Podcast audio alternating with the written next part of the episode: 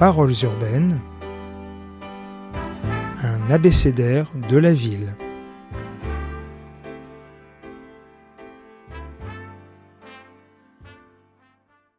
E comme économie. Bonjour Laurent Davzy. Bonjour Xavier Capodano.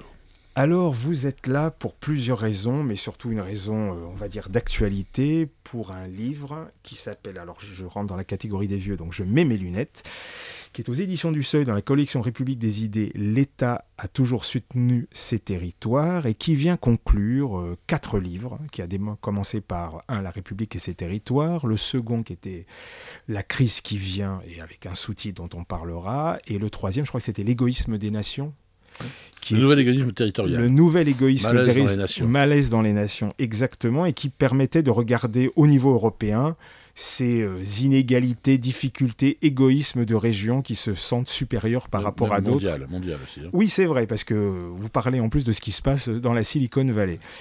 Et donc, euh, avant qu'on déroule un peu sur ces bouquins et surtout sur le dernier, qui vient donc euh, conclure cette série ou cette tétralogie, euh, vous étiez, euh, je dis vous étiez, non, vous êtes encore bientôt à la retraite, c'est ce qu'on m'a dit en off.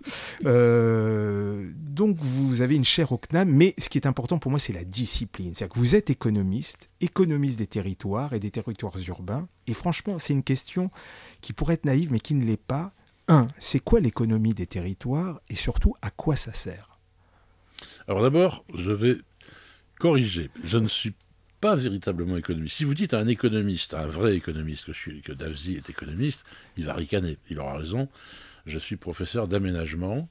J'ai fait des études d'économie, bien sûr, mais pas seulement. J'ai fait des études de, sciences politiques, de sociologie, même d'architecture aussi, d'ailleurs. Euh, et, pour moi, et je l'avais dit d'ailleurs quand j'avais fait une thèse d'habilitation euh, euh, dans les années 90, j'avais dit, ça avait choqué une partie de mon jury qui était, qui était économiste, euh, j'avais dit, pour moi, l'économie n'est pas une discipline, c'est un objet, tel que moi je l'utilise. C'est un objet. C'est un objet d'analyse, et j'utilise des méthodes qui sont des méthodes aussi bien de, un peu comme l'INSEE, hein, c'est-à-dire je suis quand même très très très très, très addict aux chiffres, euh, mais je peux très bien m'utiliser des analyses sociologiques, politiques, euh, démographiques, etc. Et donc moi, l'économie pour moi, c'est un objet que j'essaye de comprendre, et notamment une partie de l'économie qui m'intéresse, c'est l'économie des territoires. Alors, ce qui est intéressant, c'est que historiquement, euh, chez les économistes, l'économie spatiale, l'économie urbaine, l'économie régionale, c'était le fait d'économistes qui étaient considérés un peu comme des bâtards par leur, par leurs collègues vrais économistes, macroéconomistes, microéconomistes, euh, spécialistes de la monnaie, spécialistes de ceci, cela. Et, les économistes s'intéressaient euh, à l'espace, au territoire, étaient considérés un peu comme des, une, sous-espèce, en fait. Hein. Et si vous vouliez faire une belle carrière chez les économistes, c'était pas évident de le faire avec le, avec le. ça faisait pas assez outil de production. Non, surtout que le, territoire, c'est extrêmement compliqué, parce que le territoire, il y a une singularité des territoires, parce que les économistes sont du mal à comprendre. Le, territoire, c'est pas seulement une distance, parce que c'est la distance, hein, le, grand. on va dire deux, trois, il y a deux, trois trucs qui sont euh, un peu linéaires, c'est distance, c'est la densité, ça. Bon. Mais euh, vous savez très bien que, que un morceau de territoire euh, est, est, totalement singulier. Ici, on est rue de Belleville. Euh, on n'est pas dans quelque chose qui ressemble à autre chose euh, ailleurs à Paris ou en France. On est sur chose. Donc il y a une singularité des territoires qui fait que c'est très difficile de rentrer dans la modélisation des économistes. Les économistes, ils modélisent. Donc il y a une grande difficulté pour les économistes à intégrer cette singularité des territoires. Finalement, c'est quelque chose qui a du mal à rentrer dans la théorie. y avait, il y avait deux frontières pour l'économie au XXe siècle. Il y avait une frontière qui était le temps, euh, c'était l'introduction de la dynamique économique. Raymond Barre, par exemple, a été un économiste qui a, beaucoup travaillé sur l'introduction du temps, donc dans ce qu'on appelait la dynamique économique, c'est-à-dire comprendre des processus, comment ça fonctionne dans le temps. Donc on a intégré le temps dans les analyses. L'autre frontière, c'était l'espace. Alors on a introduit un peu la distance ou la densité, mais on n'a pas vraiment réussi à, le faire. Et donc finalement, les économistes, je ne citerai pas de nom, mais en France, on avait quelques collègues, très peu nombreux, bon, tu connais les noms, dire ici, euh, et qui finalement ont eu des carrières. Euh, enfin, sais, il y en a un, Pierre-Henri Derry qui a été mon professeur. Euh, c'est un type qui a, énormément travaillé, qui a produit des choses extrêmement intéressantes, notamment sur la redistribution des revenus, mais en même temps, ça, ça jamais été considéré comme un économiste de, premier rang, parce que c'était, à, côté, il y avait Raymond Courbis, il y avait d'autres grands économistes français qui, qui apparaissaient comme étant des vrais économistes, alors que l'autre des bâtards. Il faut attendre en fait, Krugman, euh, pour que tout d'un coup, avec son prix Nobel en 2008, qu'il a eu sur ses travaux sur la localisation des activités, il faut attendre 2008 pour que, pour la première fois, la question territoriale commence à rentrer dans la question, euh, dans, l'analyse économique, où le territoire devient véritablement un facteur, un facteur de croissance. Les dispositifs territoriaux ont à voir avec l'efficacité de la mise en œuvre des facteurs de production, capital, travail, etc. Mais avant, ce n'était pas le cas du tout. Et donc, finalement, c'était très difficile de, de, de, percer dans le secteur de, l'analyse économique quand on travaillait sur, les, sur, sur les territoires. Et moi, j'ai fait une, une carrière dans l'aménagement. J'ai fait une thèse d'aménagement. Je suis en 24e section du, Conseil national des universités, et été toute ma carrière professeur. Alors, on dit économiste, pas beaucoup de gens disent géographe. Ce qui est drôle, c'est que j'ai pas fait d'études de géographie. Le géographe Laurent Davzy, je vois ça partout. Je dis, ouais, c'est gentil.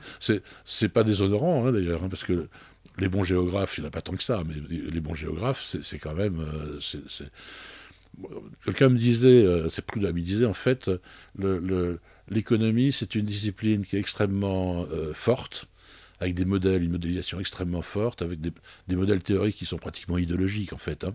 Euh, et donc finalement, même un imbécile peut faire une belle carrière dans l'économie, il suffit d'appliquer le modèle. Si on connaît bien le modèle, on rentre dedans.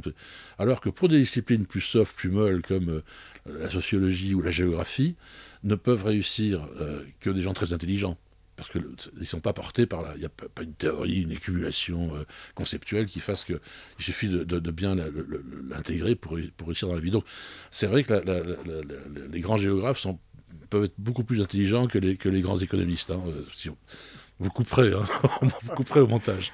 Absolument. Mais euh, et donc voilà. Donc finalement, moi, quand je suis rentré dans, cet univers-là, en plus j'étais un peu gauchiste. Hein, ça, j'ai évolué depuis. Mais euh, moi, cette idée d'avoir ce, modèle euh, économique libéral. Hein, parisien, etc. moi, ça m'intéressait pas d'appliquer une grille théorique pratiquement idéologique à, la société telle qu'elle fonctionnait. Au contraire, moi, ce qui m'intéressait, c'est de comprendre comment elle fonctionnait, notamment comment, les questions économiques et sociales sur les territoires pouvaient permettre d'avoir, en, remontant, de, de faire des explications générales sur la société. C'est-à-dire que le territoire, pour moi, c'était pas un objet en tant que tel, c'était un moyen pour réussir à comprendre d'autres mécanismes. Et je suis assez fier parce que, passé quelques décennies de travail, je pense que j'ai apporté deux, trois petites idées que, j'ai été chercher dans les territoires et qui ont permis de remonter sur des explications globales sur la société dans laquelle on vit. J'en suis, moi en tout cas, particulièrement convaincu. Et alors, on va rentrer un petit peu dans la mécanique euh, qui fait que, en fonction de la façon dont vous approchez donc ces territoires-là, euh, font ressortir un certain nombre de paramètres, d'éléments et d'outils de, connaissance du quotidien, de la vie des gens. Vous, C'est très concret tout ça, c'est pas que du blabla intellectuel. Mmh. Alors, il y a un, élément qui, qui, va vous permettre de, comprendre ces mécanismes, c'est de regarder les flux. Alors, j'aimerais qu'on s'arrête là-dessus, hmm. parce qu'effectivement, moi qui suis un citoyen de base, euh, regarder l'économie d'un territoire, c'est euh, ses entreprises, ce que ça produit, les emplois que ça crée, et donc mécaniquement, c'est un territoire riche. Il n'y a pas tout ça, c'est un, un territoire pauvre. Vous, vous arrivez là-dedans, dis pas forcément que c'est faux, mais d'un il dit, c'est, non seulement c'est un peu plus compliqué, et surtout, ça n'explique pas euh, comment tout ça fonctionne euh, dans l'ensemble du territoire français, n'explique pas un certain nombre toutes ces cases vides en tant que... Et vous commencez à pointer les flux, et j'aimerais que vous détailliez un petit peu ça, de dire que globalement, région riche, région pauvre, je suis pas sûr qu'il faut le regarder comme ça. Les gens circulent, l'argent circule, les idées circulent aussi en tant que telles, et que voilà. Et vous avez refait une grille d'analyse, et j'aimerais qu'on s'y arrête un peu parce que ça va avoir des conséquences sur le reste de notre conversation. Ouais. Alors d'abord, il faut dire l'analyse économique standard. elle a des angles morts monstrueux. L'espace qu'elle éclaire est moins important que l'espace qu'elle ignore. Elle, ignore un certain nombre de choses. Elle ignore d'abord les, flux d'argent public. les économistes classiques et néoclassiques n'ont jamais véritablement intégré la question des, prélèvements fiscaux, autrement que les, prélèvements fiscaux ou sociaux, ça pèse sur les coûts. Voilà, c'est le rôle que ça peut avoir. C'est contraignant.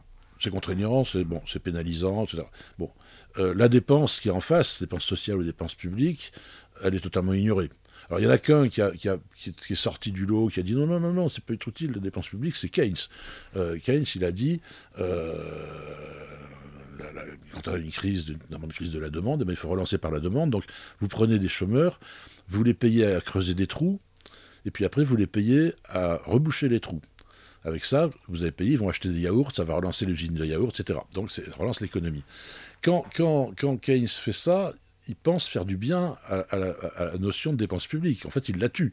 Parce que comme, ce qu'il prend comme exemple, c'est une dépense publique qui ne sert à rien. Évidemment, pédagogiquement, c'était intéressant parce qu'il montrait que c'était pas la dépense intrinsèque, c'était pas l'activité intrinsèque qui allait sortir de la crise, c'était le simple flux. Mais en même temps, il donne un exemple qui est vous pouvez rejeter l'argent public par les fenêtres, euh, ça, ne, ça, ne, ça aura un effet macroéconomique, mais ça n'aura pas d'effet intrinsèque. Donc, un total mépris de la dépense publique. Il faut attendre bien, bien, bien, bien longtemps après, les années 80-90, euh, pour avoir la fameuse théorie de H, enfin, de Hauer, un économiste de Chicago, qui a expliqué que non, la dépense publique est extrêmement utile parce que quand on fait un point d'augmentation de, de du stock d'infrastructures publiques aux États-Unis, on gagne un demi-point de productivité de l'économie américaine. C'est des chiffres qui ont fait le tour du monde. Euh, le type est devenu une vedette mondiale. C'est des chiffres complètement faux, mais qui se rapprochent de la vérité. C'est ça qui compte. On se fout de savoir si c'est vrai ou faux, pour savoir si c'est utile. Donc ça a été très utile pour effectivement, cette fois-ci, montrer que la dépense publique, ça servait véritablement à quelque chose. Éduquer les gens, c'est pas seulement le, flux d'argent qui paye des professeurs. Donc il y a bien deux dimensions.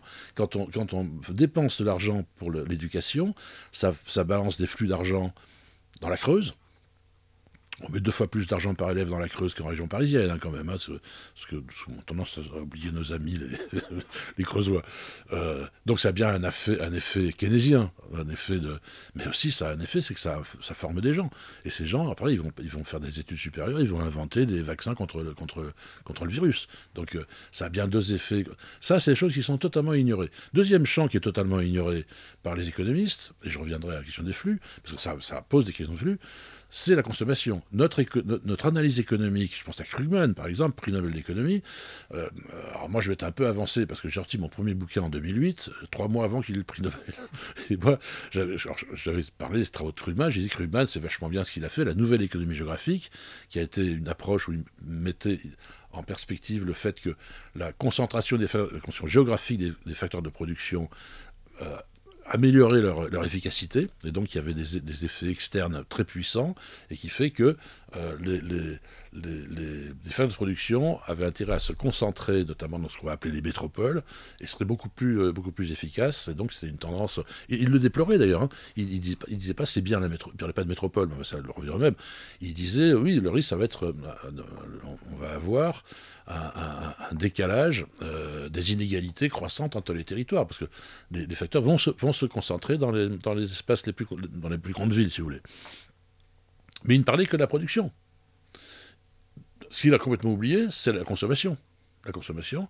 Alors, la nouvelle économie géographique de la, de, de la production de Krugman a été considérée par tout le monde comme là, enfin, une théorie de développement euh, local général, et qui permettait justement de faire rentrer le territoire, comme je disais tout à l'heure, dans la science économique par la grande porte, hein, prix Nobel, euh, bon, bravo. Euh, et donc, le territoire, c'est maintenant, au même titre que le progrès technique, au même titre que d'autres éléments d'explication des fonctions de production, c'est rentré effectivement par la grande porte dans la, question des facteurs de la production. Mais est-ce que l'économie, c'est que la production? Alors moi, j'avais écrit dans mon bouquin que les... Alors j'étais un peu, un peu lâche parce que je n'allais pas m'attaquer directement à Krugman. Euh, je ne disais pas que Krugman croyait lui-même qu'il avait fait enfin une théorie générale du développement territorial. Je disais les lecteurs de Krugman croient avoir affaire à une théorie, de générale du développement territorial, ce qui était une petite lâcheté. Euh, la vérité, ce n'en est pas une, parce qu'en fait, quand vous avez dit production, vous n'avez pas dit grand-chose sur, sur l'économie des territoires. Parce que l'économie des territoires, c'est aussi les revenus et c'est la consommation notamment. Et alors, il n'y a pas d'économie géographique de la consommation. Aujourd'hui, en France, des spécialistes de la consommation, il y en a un ou deux. Il y a, il Moati, euh, il y a, il y a, il y a Madry, Pascal Madry, qui, est la jeunesse qui monte sur, sur, le commerce et qui euh, sont des, sont des gens qui sont brillants. il n'empêche qu'ils sont extrêmement peu nombreux et qu'il y a un besoin de monter. Il faudrait qu'ils écrivent plus. Hein, il faudrait qu'ils montent un peu, en, un peu en généralité parce que la question de la consommation sur les territoires est largement aussi importante du point de vue du territoire, du point de vue du concret, hein, comme je disais tout à l'heure, hein, du point de vue du type qui est dans son village, ou dans sa petite ville, ou euh, même dans sa grande ville.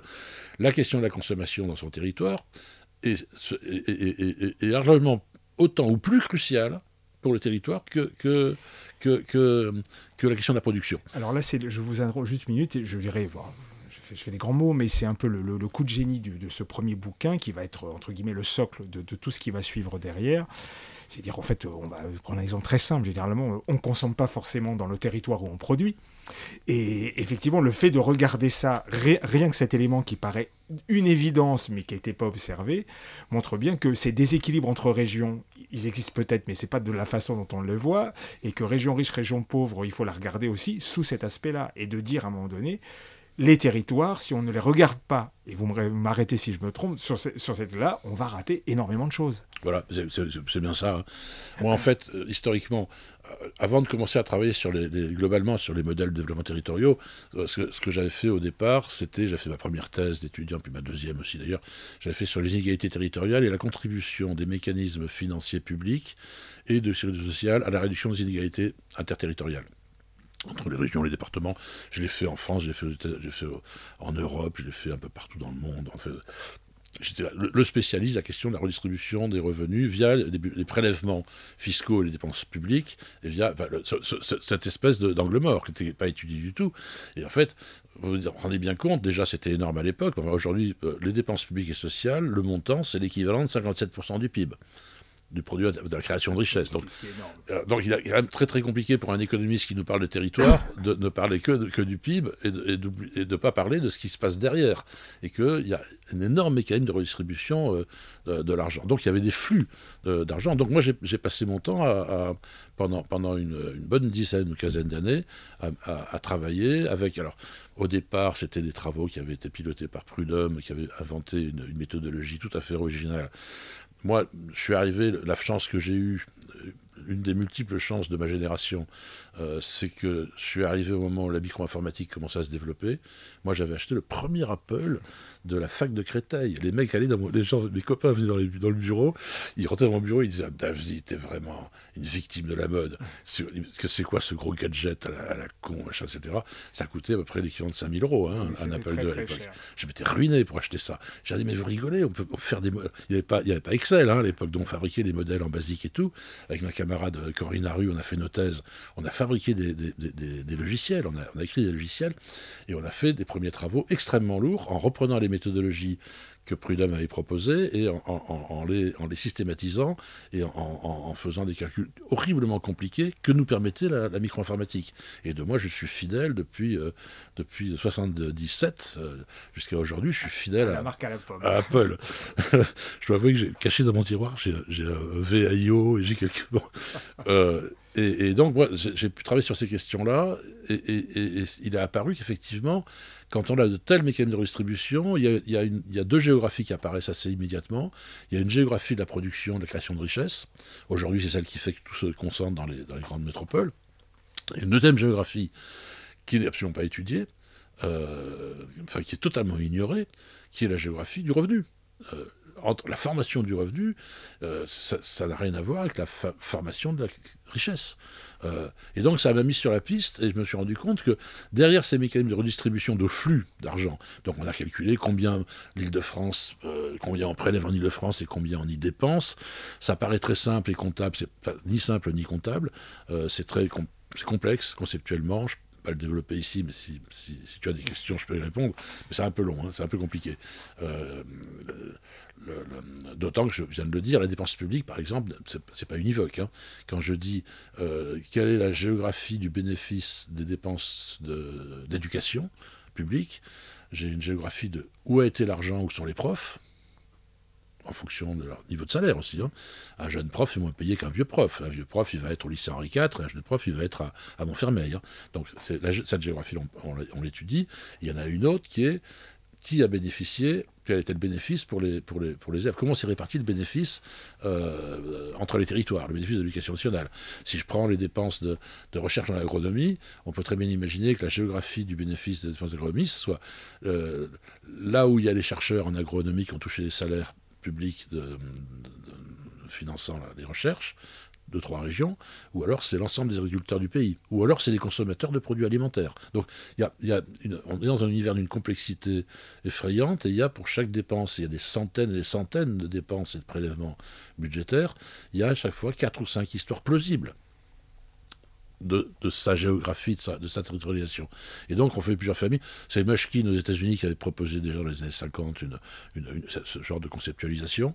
Et en fait, après, on a un modèle qui est probablement un modèle probabiliste, c'est-à-dire qu'on calcule pour chaque territoire toutes les combinaisons possibles d'hypothèses la, celle qui est la plus favorable, celle qui est la plus défavorable, c'est-à-dire on choisit chaque fois l'indicateur qui permet de, dire quelle est sa part de la dépense publique, et on arrive finalement à des résultats qui, et c'est là où c'est le, le pari est gagné, c'est qu'en fait, quelle que soit l'exception qu'on ait de la dépense en termes de flux, de bénéfices et des indicateurs qu'on utilise pour l'approcher, quand on n'a pas la statistique, euh, en fait, ça fait très peu de différence, quelle que soit l'option statistique. Les mécanismes, euh, mais pas qu'en France, ailleurs aussi, hein, les mécanismes géographiques, l'économie, les mécanismes sociaux, économiques, sont tous corrélés entre eux. Et donc, en fait, vous avez des, comment dire, une, convergence extrêmement forte des résultats, qui vous permet ensuite de dire, ben voilà, l'Île-de-France a contribué pourtant euh, à, la... Et donc, on a recalculé euh, tous ces chiffres-là. Soit dit en passant, ces, calculs qu'on a fait, euh, on a, ensuite, on a, on a, fait pour la Commission européenne, il y a eu un appel d'offres pour le, premier rapport sur la cohésion. J'y reviendrai, qu'on a gagné. Et, on a recalculé pour, pour certain de grands pays Donc on a sorti les chiffres officiels hein, sur pour, pour l'Europe, et qui sont encore les derniers qui ont été calculés. Personne ne les a recalculés depuis. Yann Beg, euh, de London School of Economics, c'était en 96 qu'on l'a fait. Nous, en, en 2005-6, la Commission européenne lui a demandé de refaire le travail pour vérifier si c'était moi. Euh, s'il a touché autant d'argent qu'on a touché nous, c'était une bonne affaire pour lui. Hein. Euh, nous, on a bossé comme des chiens. On a fait bosser sept équipes euh, en Europe. Ça a été cauchemar professionnel. C'est dans ces métiers-là, moi je suis consultant, plus le contrat est gros, moins vous gagnez d'argent. Hein. C'est une loi de loi d'airain. Euh, Beg, il a rendu un rapport où il dit, en gros, il s'est pas trop cassé la tête, il dit, il est publié, hein, si vous le retrouver, il dit, il a le même titre que notre rapport de 96 d'ailleurs, et, il dit, bah, en gros, les, analyses de 96 de, notre équipe euh, restent valables aujourd'hui. Nous, on était contents. Hein, Mais si on prend. Euh, ça n'a jamais été refait. Et si on prend le cas de la France, ça n'a pas été refait non plus. Il faut attendre. C'est euh, Mireille Elbaum, qui était la, présidente du, Haut Conseil au financement de la protection sociale en, 2015-2016. Un jour, elle, était une collègue au CNAB, elle m'a dit Mais dis-moi, Laurent, euh, tes travaux sur la redistribution des revenus euh, par les fonds publics, la sécurité sociale, ils ont été repris depuis? Euh, Je dis non, non. Euh, L'INSEE, depuis longtemps, dit qu'ils vont le faire, mais ils ne le font pas. Alors moi, j'avais écrit un article où je disais, sur cette affaire, l'INSEE reste le calcul entre deux chaises ne sachant pas choisir entre une approche conceptuelle économique ou une approche comptable. Ils ne savent pas, euh, ce que je disais tout à l'heure, les, ambiguïtés. Euh, de... Ils n'ont pas apprécié d'ailleurs, ça ne les a pas fait rire. Moi j'étais, j'étais vachement fier, calcul entre deux chaises, j'avais trouvé ça, j'étais content. J'ai montré ça à ma femme, dit, tu vois. Elle m'a dit ça ne fait rire que toi. Moi aussi, Il est gentil, il est gentil. Euh, il faut venir chez toi. et, donc je lui dis non, non, ça n'a pas été refait. Elle dit mais moi j'aimerais bien refaire le, travail au moins sur les, fonds de la protection sociale. 31% du PIB, hein, la protection sociale. Alors que le budget de l'État, euh, c'est. Enfin, il y a du budgétaire dans la protection sociale. Hein. C'est pas sécurité sociale, c'est protection sociale, c'est plus large. Donc 31, 31, 31 sur les 57%. Euh, me dit Tu veux le faire Je dis non. Je lui dis J'aime l'argent, mais, pas à ce point-là. Moi, c'est des boulots qui sont absolument monstrueux. Euh, et puis surtout, si c'est moi qui refais ce travail-là, tout le monde va dire ah, ah c'est du Davzi, on connaît la chanson, machin, et ça sera pas bon pour toi, ça sera pas bon pour moi, ça sera pas bon pour la, pour la connaissance. Je lui dis fais appel à, des, fais appel à, à, l'INSEE. Euh, ou à d'autres chercheurs, ce sera intéressant parce que logiquement, il y avoir des résultats convergents avec ce que j'ai fait moi, ça serait mieux, euh, et à ce moment-là, ça aura plus d'impact. Alors c'est ce qu'elle a fait, et le rapport est sorti en 2015, simplement, mais j'avais le temps de le développer ici, ils ont fait des choix méthodologiques euh, qui fait qu'ils euh, ne donnent pas véritablement, ils ne mesurent pas les effets de redistribution entre les territoires, d'une façon que je trouve tout à fait abusive. Alors je sais ça va circuler, y aura beaucoup d'ennuis, mais, je pense qu'il y a, notamment à l'INSEE, il y a un, espèce de cerveau reptilien de l'INSEE euh, qui est que tout ce qui va dans le sens de les inégalités sont pas si graves, où il y a des mécanismes qui, effectivement permettent de baisser les inégalités c'est pas vendeur, c'est pas leur. Oui, pourtant, c'est quand même ce qu'il y a de mieux au monde en matière d'analyste hein, euh, à l'INSEE. Et qu'ils ont trouvé un argument qui était de dire il y a des dépenses et des prélèvements non localisables, donc on ne peut pas localiser, que, alors que toutes les analyses dans le monde entier, et de gens autrement plus connus que, euh, à commencer par Mushkin d'ailleurs dans les années 50, ou Katzambas ou d'autres, euh, toutes les analyses qui sont faites dans le monde entier prennent des prélèvements non localisables ou les dépenses non localisables, et trouve des clés de répartition plausibles, plusieurs, pour dire voilà comment ça doit pouvoir avoir comme effet, par le salaire du président de la République. Euh, ben, vous pouvez répartir au prorata de chaque Français, pourquoi pas, au prorata des gens qui ont voté pour lui. Alors des gens diront oui, mais c'est au prorata des gens qui votent à droite. non, ça. vous, eh ben, vous mettez tous, vous les mettez toutes. Et après, vous avez un ordinateur qui va, sortir 10 000, 10 000 on fait tourner l'ordinateur, on fait 10 000 tirage aléatoire de ces clés de répartition et on voit ce que ça donne à la sortie. On prend celles qui sont les plus favorables, les plus favorables. on a des méthodologies mathématiques qui permettent de répondre, de contourner l'obstacle de, Et donc, l'INSEE est resté là encore le calcul entre deux chaises sur cette affaire-là. Et donc, on n'a on a, toujours pas d'analyse aujourd'hui. Alors, une fois que j'ai fait ces travaux-là, je, vais essayer d'accélérer, je me suis rendu compte qu'il n'y avait pas que ces flux-là qui, qui, partaient sur les territoires, et qu'il y avait d'autres flux qui n'étaient pas publics, mais qui étaient d'origine privée, de choix de choix d'individus, et que vous avez un maximum de flux sur les territoires en France, qui sont des flux, euh, alors, public mixte. Tu prends ta retraite dans 25 ou 30 ans. si ça arrive. si, tu y arrives. Euh, tu n'en peux plus de Paris, tu pars avec ta retraite et tu vas t'installer à La Rochelle tu as fait de la valeur ajoutée à Paris, as créé tu crées du PIB, machin, euh, et en fait, tu as, ton premier revenu, tu l'as à Paris en, ce moment, et tu as un deuxième revenu que tu es en train de mettre de côté, ta petite pelote, et tu vas toucher. Alors, c'est un transfert de revenus très important. C'est un flux de revenus. Si on prend, il y, a, le, le, une des caractéristiques de l'île de France, c'est qu'on a 22% des actifs français et on doit avoir 16 ou 17% des retraités. Ça veut dire qu'il y a une énorme fuite de retraités qui partent en province. Donc on crée de la richesse. Donc la redistribution entre l'île de France et la province, le reste du pays, les, les France de région, parce qu'on n'a plus le droit de dire province. Le nombre, de, trucs qu'on n'a plus le droit de dire, c'est hallucinant. Je suis content de prendre ma retraite. Hein. Euh, une partie très importante, c'est pas seulement les effets budgétaires dont je parlais tout à l'heure, c'est aussi simplement un transfert. Les gens partent, ils déménagent. Il y a 8% de la masse salariale versée à des, Paris, à des Français, versée en Île-de-France aujourd'hui, qui sont versés à des gens qui ce soir dormiront en Picardie, en, région centre et tout, qui sont des gens, des navetteurs qui viennent. Donc pareil, ils créent de la richesse, ils créent de la valeur ajoutée en Ile-de-France. Et, le, revenu, il, est vendu. Tout ça, Krugman n'a pas vu, hein, le nouvel n'a pas vu du tout. Vous avez les touristes. Qu'est-ce que c'est qu'un touriste? Touriste, c'est que ça, c'est 150 milliards d'euros annuellement de dépenses touristiques sur le territoire français. 150 milliards d'euros. 7-8 points de PIB. C'est colossal. Euh, c'est quoi un touriste? C'est un, habitant provisoire, non recensé, qui vient chez vous et qui dépense du pognon. Qui dépense du, il vient avec un revenu qui dépense avec une proportion à, consommer beaucoup plus forte que, la moyenne des gens. Euh, c'est aussi un transfert de. Donc, moi, j'ai pris tous les, transferts et je me suis rendu compte qu'entre les, les dépenses publiques et sociales et les transferts privés de revenus, euh, avec les retraites, les navetteurs, le, tourisme. Euh, on avait une géographie, une formation du revenu sur les territoires et une géographie du revenu qui avait une dynamique absolument inverse de la dynamique de la création de richesse. Et on avait cette, espèce, ce haïku, les quatre chiffres que je cite tout le temps. L'Île-de-France, je reste sur l'Île-de-France, c'est le principal pôle de création de richesse en France.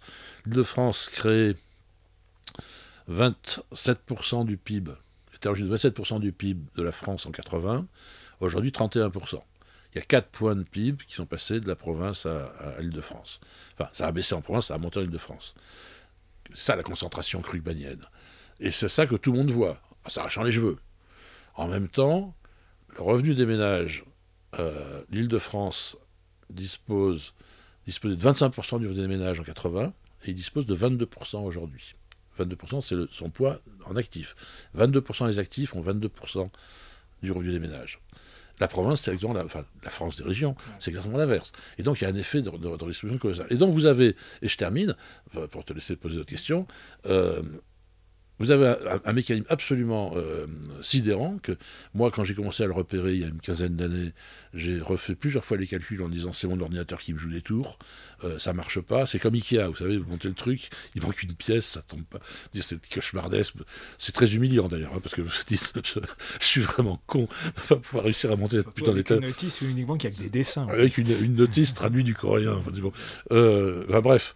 Euh, je me dis c'est pas possible. On a une augmentation des disparités de PIB par habitant entre les régions, au profit des régions les plus riches, et on a en même temps une baisse des inégalités de revenus entre les régions euh, sur la même période, un effet de ciseau.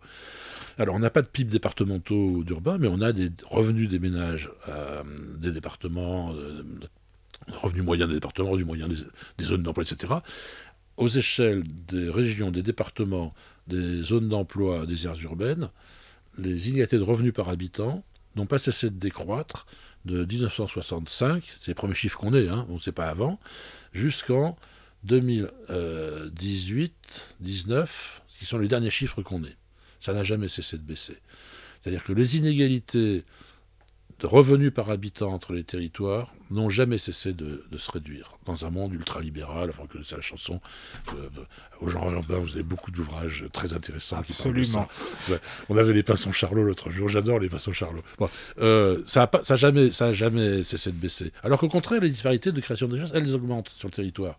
C'est ça les phénomènes fondamentaux que nous permet l'analyse territoriale, nous permet de comprendre. C'est un tout petit peu plus compliqué et un peu plus complexe, un peu plus large de perspective, de, de scope que ce que nous raconte la nouvelle école géographique qui ne s'intéresse strictement qu'à la productivité et à la compétitivité et à la création des chasses sur le territoire. Alors, il y, en a aussi un autre. Euh, évidemment, il y en a plusieurs, mais je vais m'arrêter sur un autre à partir de, des deux autres livres qu'on suivit s'appelle La crise qui vient, où vous décalez la réalité de la crise de 2008, vous la voyez en 2011, et en mm. fait, euh, vous dites que, évidemment, tout ce que vous racontez est, assez imparable, ce qui n'enlève, ce qui n'enlève pas les, ce qui ne réduit pas les problèmes qui sont en mm. train de se jouer.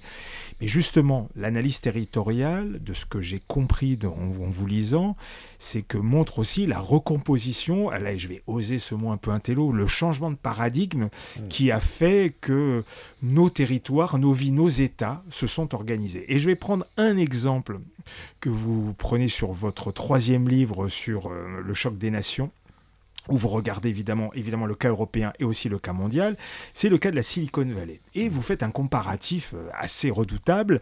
C'est-à-dire que d'un côté, il dit, voyez, voilà, vous avez des, les entreprises, on ne peut pas faire plus mondialisé que Google, euh, Facebook en tant que tel, sauf qu'elles sont localisées sur un micro-territoire.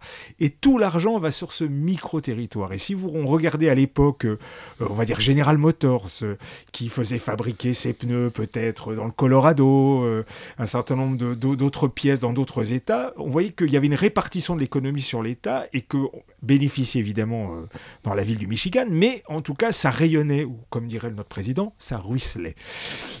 Alors que là, justement, vous montrez ces paradoxes-là, on a des structures hyper mondialisées qui concentrent tout sur un micro-territoire.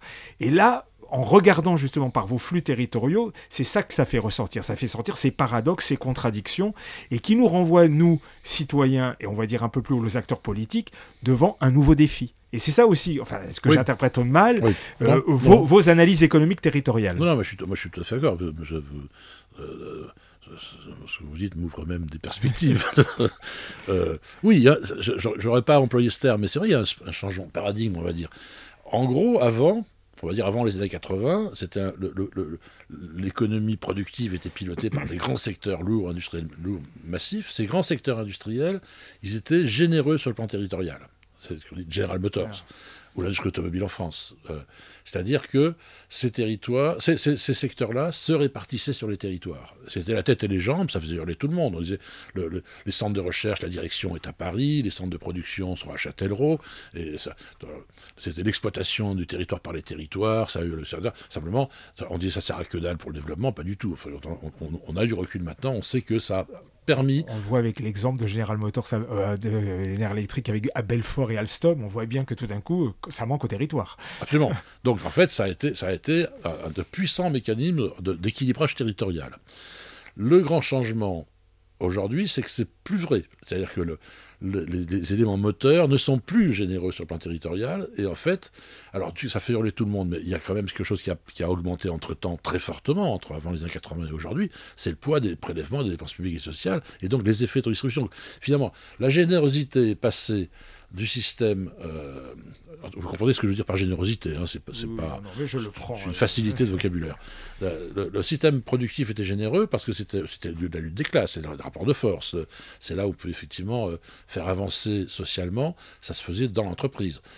Ça bascule maintenant avec un nouveau, des nouveaux secteurs, ce que je vais venir, traitement de l'information, et finalement, le lieu, entre guillemets, de la générosité, et donc le lieu aussi des rapports de force, ça devient l'État, ça devient le secteur public. D'où effectivement, aujourd'hui, ce qui est fondamental, c'est de prendre l'État. C'est plus la lutte sociale. Des grandes grèves et tout, c'est terminé, on ne va plus parler. Vous avez, des, mouvements sociaux sur les fermetures d'entreprises. Vous avez des, les mouvements sociaux un peu liés aux entreprises aujourd'hui sont dans des faire-part de décès, en fait. Hein. C'est pas, c'est pas des, luttes sociales dans, un système productif dynamique et en expansion. Donc il y a eu ce, changement de paradigme est colossal. C'est-à-dire que la, générosité entre enfin la question du partage, elle est passée du système productif au système de l'État. Ce qui n'est pas forcément une bonne nouvelle, hein, parce que sur, sur, l'enjeu de, On va y venir, du pouvoir sur la troisième partie ce qui s'est passé, c'est le changement majeur technologique. On est maintenant avec une d'information. Et là, vous avez ce truc extraordinaire, c'est que, alors je mets dans le bouquin, le dernier, si vous prenez simplement l'économie numérique. L'économie numérique, euh, si on prend 2007-2018, entre les deux tiers et les trois quarts des créations nettes d'emplois dans ces secteurs dits, numériques, ça a été dans 15 communes françaises.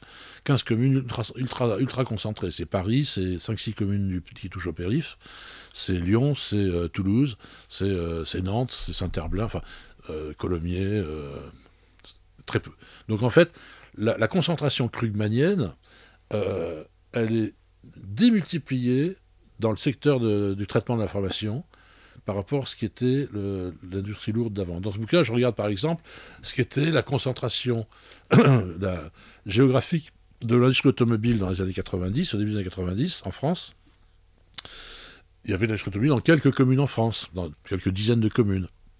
Euh, c'était infiniment concentré que ça n'est aujourd'hui sur l'industrie numérique. Donc en fait, on a ce, ce cet égoïsme territorial. Alors ce que je dis, c'est vrai que si on prend le cas des États-Unis, General Motors faisait travailler l'Amérique entière. Il faisait travailler, mais c'est vrai pour le Renault en France. Hein. Il y avait des, gens qui faisaient des boulons, d'autres qui faisaient des, pare-brises, d'autres qui faisaient dans l'Amérique entière. Plein de géographes ont fait des analyses, ont montré effectivement la contribution des différents territoires à une chaîne de production euh, en France ou dans d'autres pays. Euh, si vous prenez l'économie de l'information, qui est devenu le premier poste de valeur ajoutée aux États-Unis. Hein. c'est devenu le. Alors l'information, on met dedans euh, euh, informatique, internet, télévision, cinéma, musique. c'est devenu un truc absolument. Premier poste d'exportation aussi, des Américains. Ça, ça se trouve maintenant hyper concentré. C'est-à-dire c'est concentré sur Los Angeles, pour dire les choses euh, un peu San Francisco, Los Angeles, c'est la Californie. Donc avant, les États du, du Nord, de, de Michigan, etc., faisaient vivre l'Amérique entière par leur commande. Aujourd'hui, les, secteurs du numérique, les secteurs de l'information, mais aussi Hollywood, tout, ne font vivre qu'eux-mêmes. Et en fait, il y a pas de, ils achètent rien. Ils achètent une caméra ici, un machin là. Donc c'est hyper concentré. Moi, on m'a demandé, de, il y avait une commission du vocabulaire. On m'a demandé de proposer des mots nouveau, parce qu'il y a un changement de... Alors j'avais parlé d'économie onaniste. ça n'a pas, été, pas été retenu. Je suis étonné. ça n'a pas été retenu. En disant oui, parce que c'est des, des, des, secteurs qui ne font de bien qu'à eux-mêmes. Absolument. Euh, alors que les, secteurs de, de, l'automobile, c'est des secteurs qui, c'était en, permanence, c'était le mariage entre le montage de, la mécanique, la, sidérurgie, le caoutchouc, la chimie, le machin, l'industrie du verre, le etc. Et tout le monde travaillait ensemble pour fabriquer un bébé, un beau bébé, qui était une belle bagnole. C'est fini. Maintenant, c'est, ça se passe de. de... Alors ça, c'est. C'est très inquiétant. Mais en même temps, c'est vrai que ça permet d'avoir des revenus, et ces revenus sont très lourdement euh, taxés. Vous avez vu que Biden s'y met quand même. Euh, euh, moi, ça me fait marrer, parce que Biden vient de se faire élire. Tout ce qui, était considéré comme affreux, c'est-à-dire taxer les, les, GAFAM, ou, ou, par exemple, l'énorme endettement public qu'on a actuellement, moi j'ai dit ça à France Culture il y a, quelques mois, où j'ai dit on n'en sortira pas euh, pour, payer cette dette, bah, il va falloir soit, soit soit qu'on on, ait de la croissance qui permette de, faire baisser, là on l'aura pas, ça ne va pas arriver, euh, soit il faut augmenter les impôts, on peut imaginer que les gens qui ont de l'argent payent un peu plus que ce qu'ils payent aujourd'hui. On dit, ah, j'ai pas question. Euh, soit ça sera l'inflation tout le monde m'a dit mais t'es fou pas question de alors moi je vois qu'aujourd'hui l'inflation les entreprises américaines sont toutes en train d'acheter des bitcoins parce qu'elles ont peur de l'inflation de la perte de valeur alors que tout le monde y compris des grands professeurs de Dauphine m'ont dit Davzi tu déconnes l'inflation on n'en aura pas on sait plus que euh, aujourd'hui, et, Biden dit on va augmenter les impôts, euh, et, tout le monde dit ah c'est vachement bien, c'est vachement bien. Il y, a, un côté grégaire aujourd'hui dans la pensée euh, générale, et, ne parlons pas de la pensée sur les territoires, qui quand même, moi je trouve, est un peu. Un peu inquiétant. Et donc voilà, oui, c'est un changement de paradigme majeur, majeur. C'est c'est un peu inquiétant. Tout le monde a pensé que l'économie d'information allait faire que on pouvait avoir ces, activités pourraient très bien se développer aussi bien à Mende ou à Saint-Gaudens qu'elles le font à Paris ou à Lyon. Oui, oui, c'est ça. C'est une illusion. l'illusion, voilà. C'est une grande illusion. L'économie de l'information est une économie présentielle, bizarrement. C'est une présentielle, hyper présentielle, hyper présentielle, qui vendent du, distanciel aux autres. Euh, mais eux-mêmes, prenez par exemple les grandes réunions mondiales des opérateurs euh, du numérique, ils font pas des réunions euh, sur Internet. Hein. Ils, se, retrouvent à Las Vegas. ils sont tous ensemble à Las Vegas. Donc là, il y a quand même une espèce d'illusion. Et c'est vrai que cette histoire du, du, confinement, du télétravail et tout a ouvert des perspectives. Tout le monde s'est précipité. C'est compliqué, c'est qu'on a beaucoup de prédictions autoréalisatrices. Hein la presse s'est jetée là-dessus, il y en a marre des grandes villes, vive les petites villes, la revanche des, petites villes, machin, etc. En disant, ça y est, demain, tout le monde peut pouvoir travailler en télétravail, etc. D'abord, le télétravail, ça existait depuis très longtemps, la possibilité. Euh, et, la vérité, d'abord, plein de gens ne peuvent pas télétravailler, donc ça va un clivage social épouvantable. Ma femme de ménage, je ne veux pas qu'elle le fasse en télétravail. Je préfère qu'elle vienne faire le ménage à la maison. C'est un peu pareil pour le métier de libraire. Oui, c'est pareil. Mais enfin, tous les grands services urbains, euh, ça ne peut pas être fait en télétravail, donc il y a une vraie, inégalité de situation. Mais aussi, des gens qui sont au, niveau le plus élevé de commandement, etc., ne sont pas non plus en télétravail, ils sont en présentiel. Donc ça va être le fait de certains. Ils vont partir s'installer à la campagne euh, vous avez aimé les Gilets jaunes, vous adorerez les télétravailleurs. Parce qu'en 2-3 ans, quand ils vont se rendre compte, d'abord, on change beaucoup plus souvent de boulot que de logement. Donc, quand ils auront perdu le job pour lequel ils avaient un télétravail deux jours par semaine et qu'ils vont s'emmerder pour trouver un autre boulot assez accessible, euh, où ils aient deux jours aussi de travail, ils vont, rigoler. Ils vont, pas, euh, ils vont se rendre compte qu'il n'y a pas de service. Pourquoi c'était pas cher le logement? C'est parce qu'il n'y a pas de service. Le, prix du logement, c'est une fonction d'accessibilité aux services publics et privés. C'est tout, point. Donc si c'est pas cher, c'est qu'il y a pas de Ils vont avoir des bagnoles on va leur dire Toto, attends, est-ce que là, mais attends, le diesel, tu l'oublies, pas de diesel. De toute façon, tu sais que tu peux plus venir en ville. Tu la ville à côté. Ah non, tu rentres pas en ville avec ta, ta bagnole pourrie. Euh, ah putain, un contrôle technique, maintenant il va coûter 200 euros. non, non, mais c'est exactement ça. Donc, dans, dans 4-5 ans, les télétravailleurs vont tomber fous. En plus, deux jours par semaine, c'est vrai qu'il faut payer une nuit d'hôtel payer les transports, il faut se payer une nuit d'hôtel, euh, ou alors on garde un appartement à Paris ou à Lyon.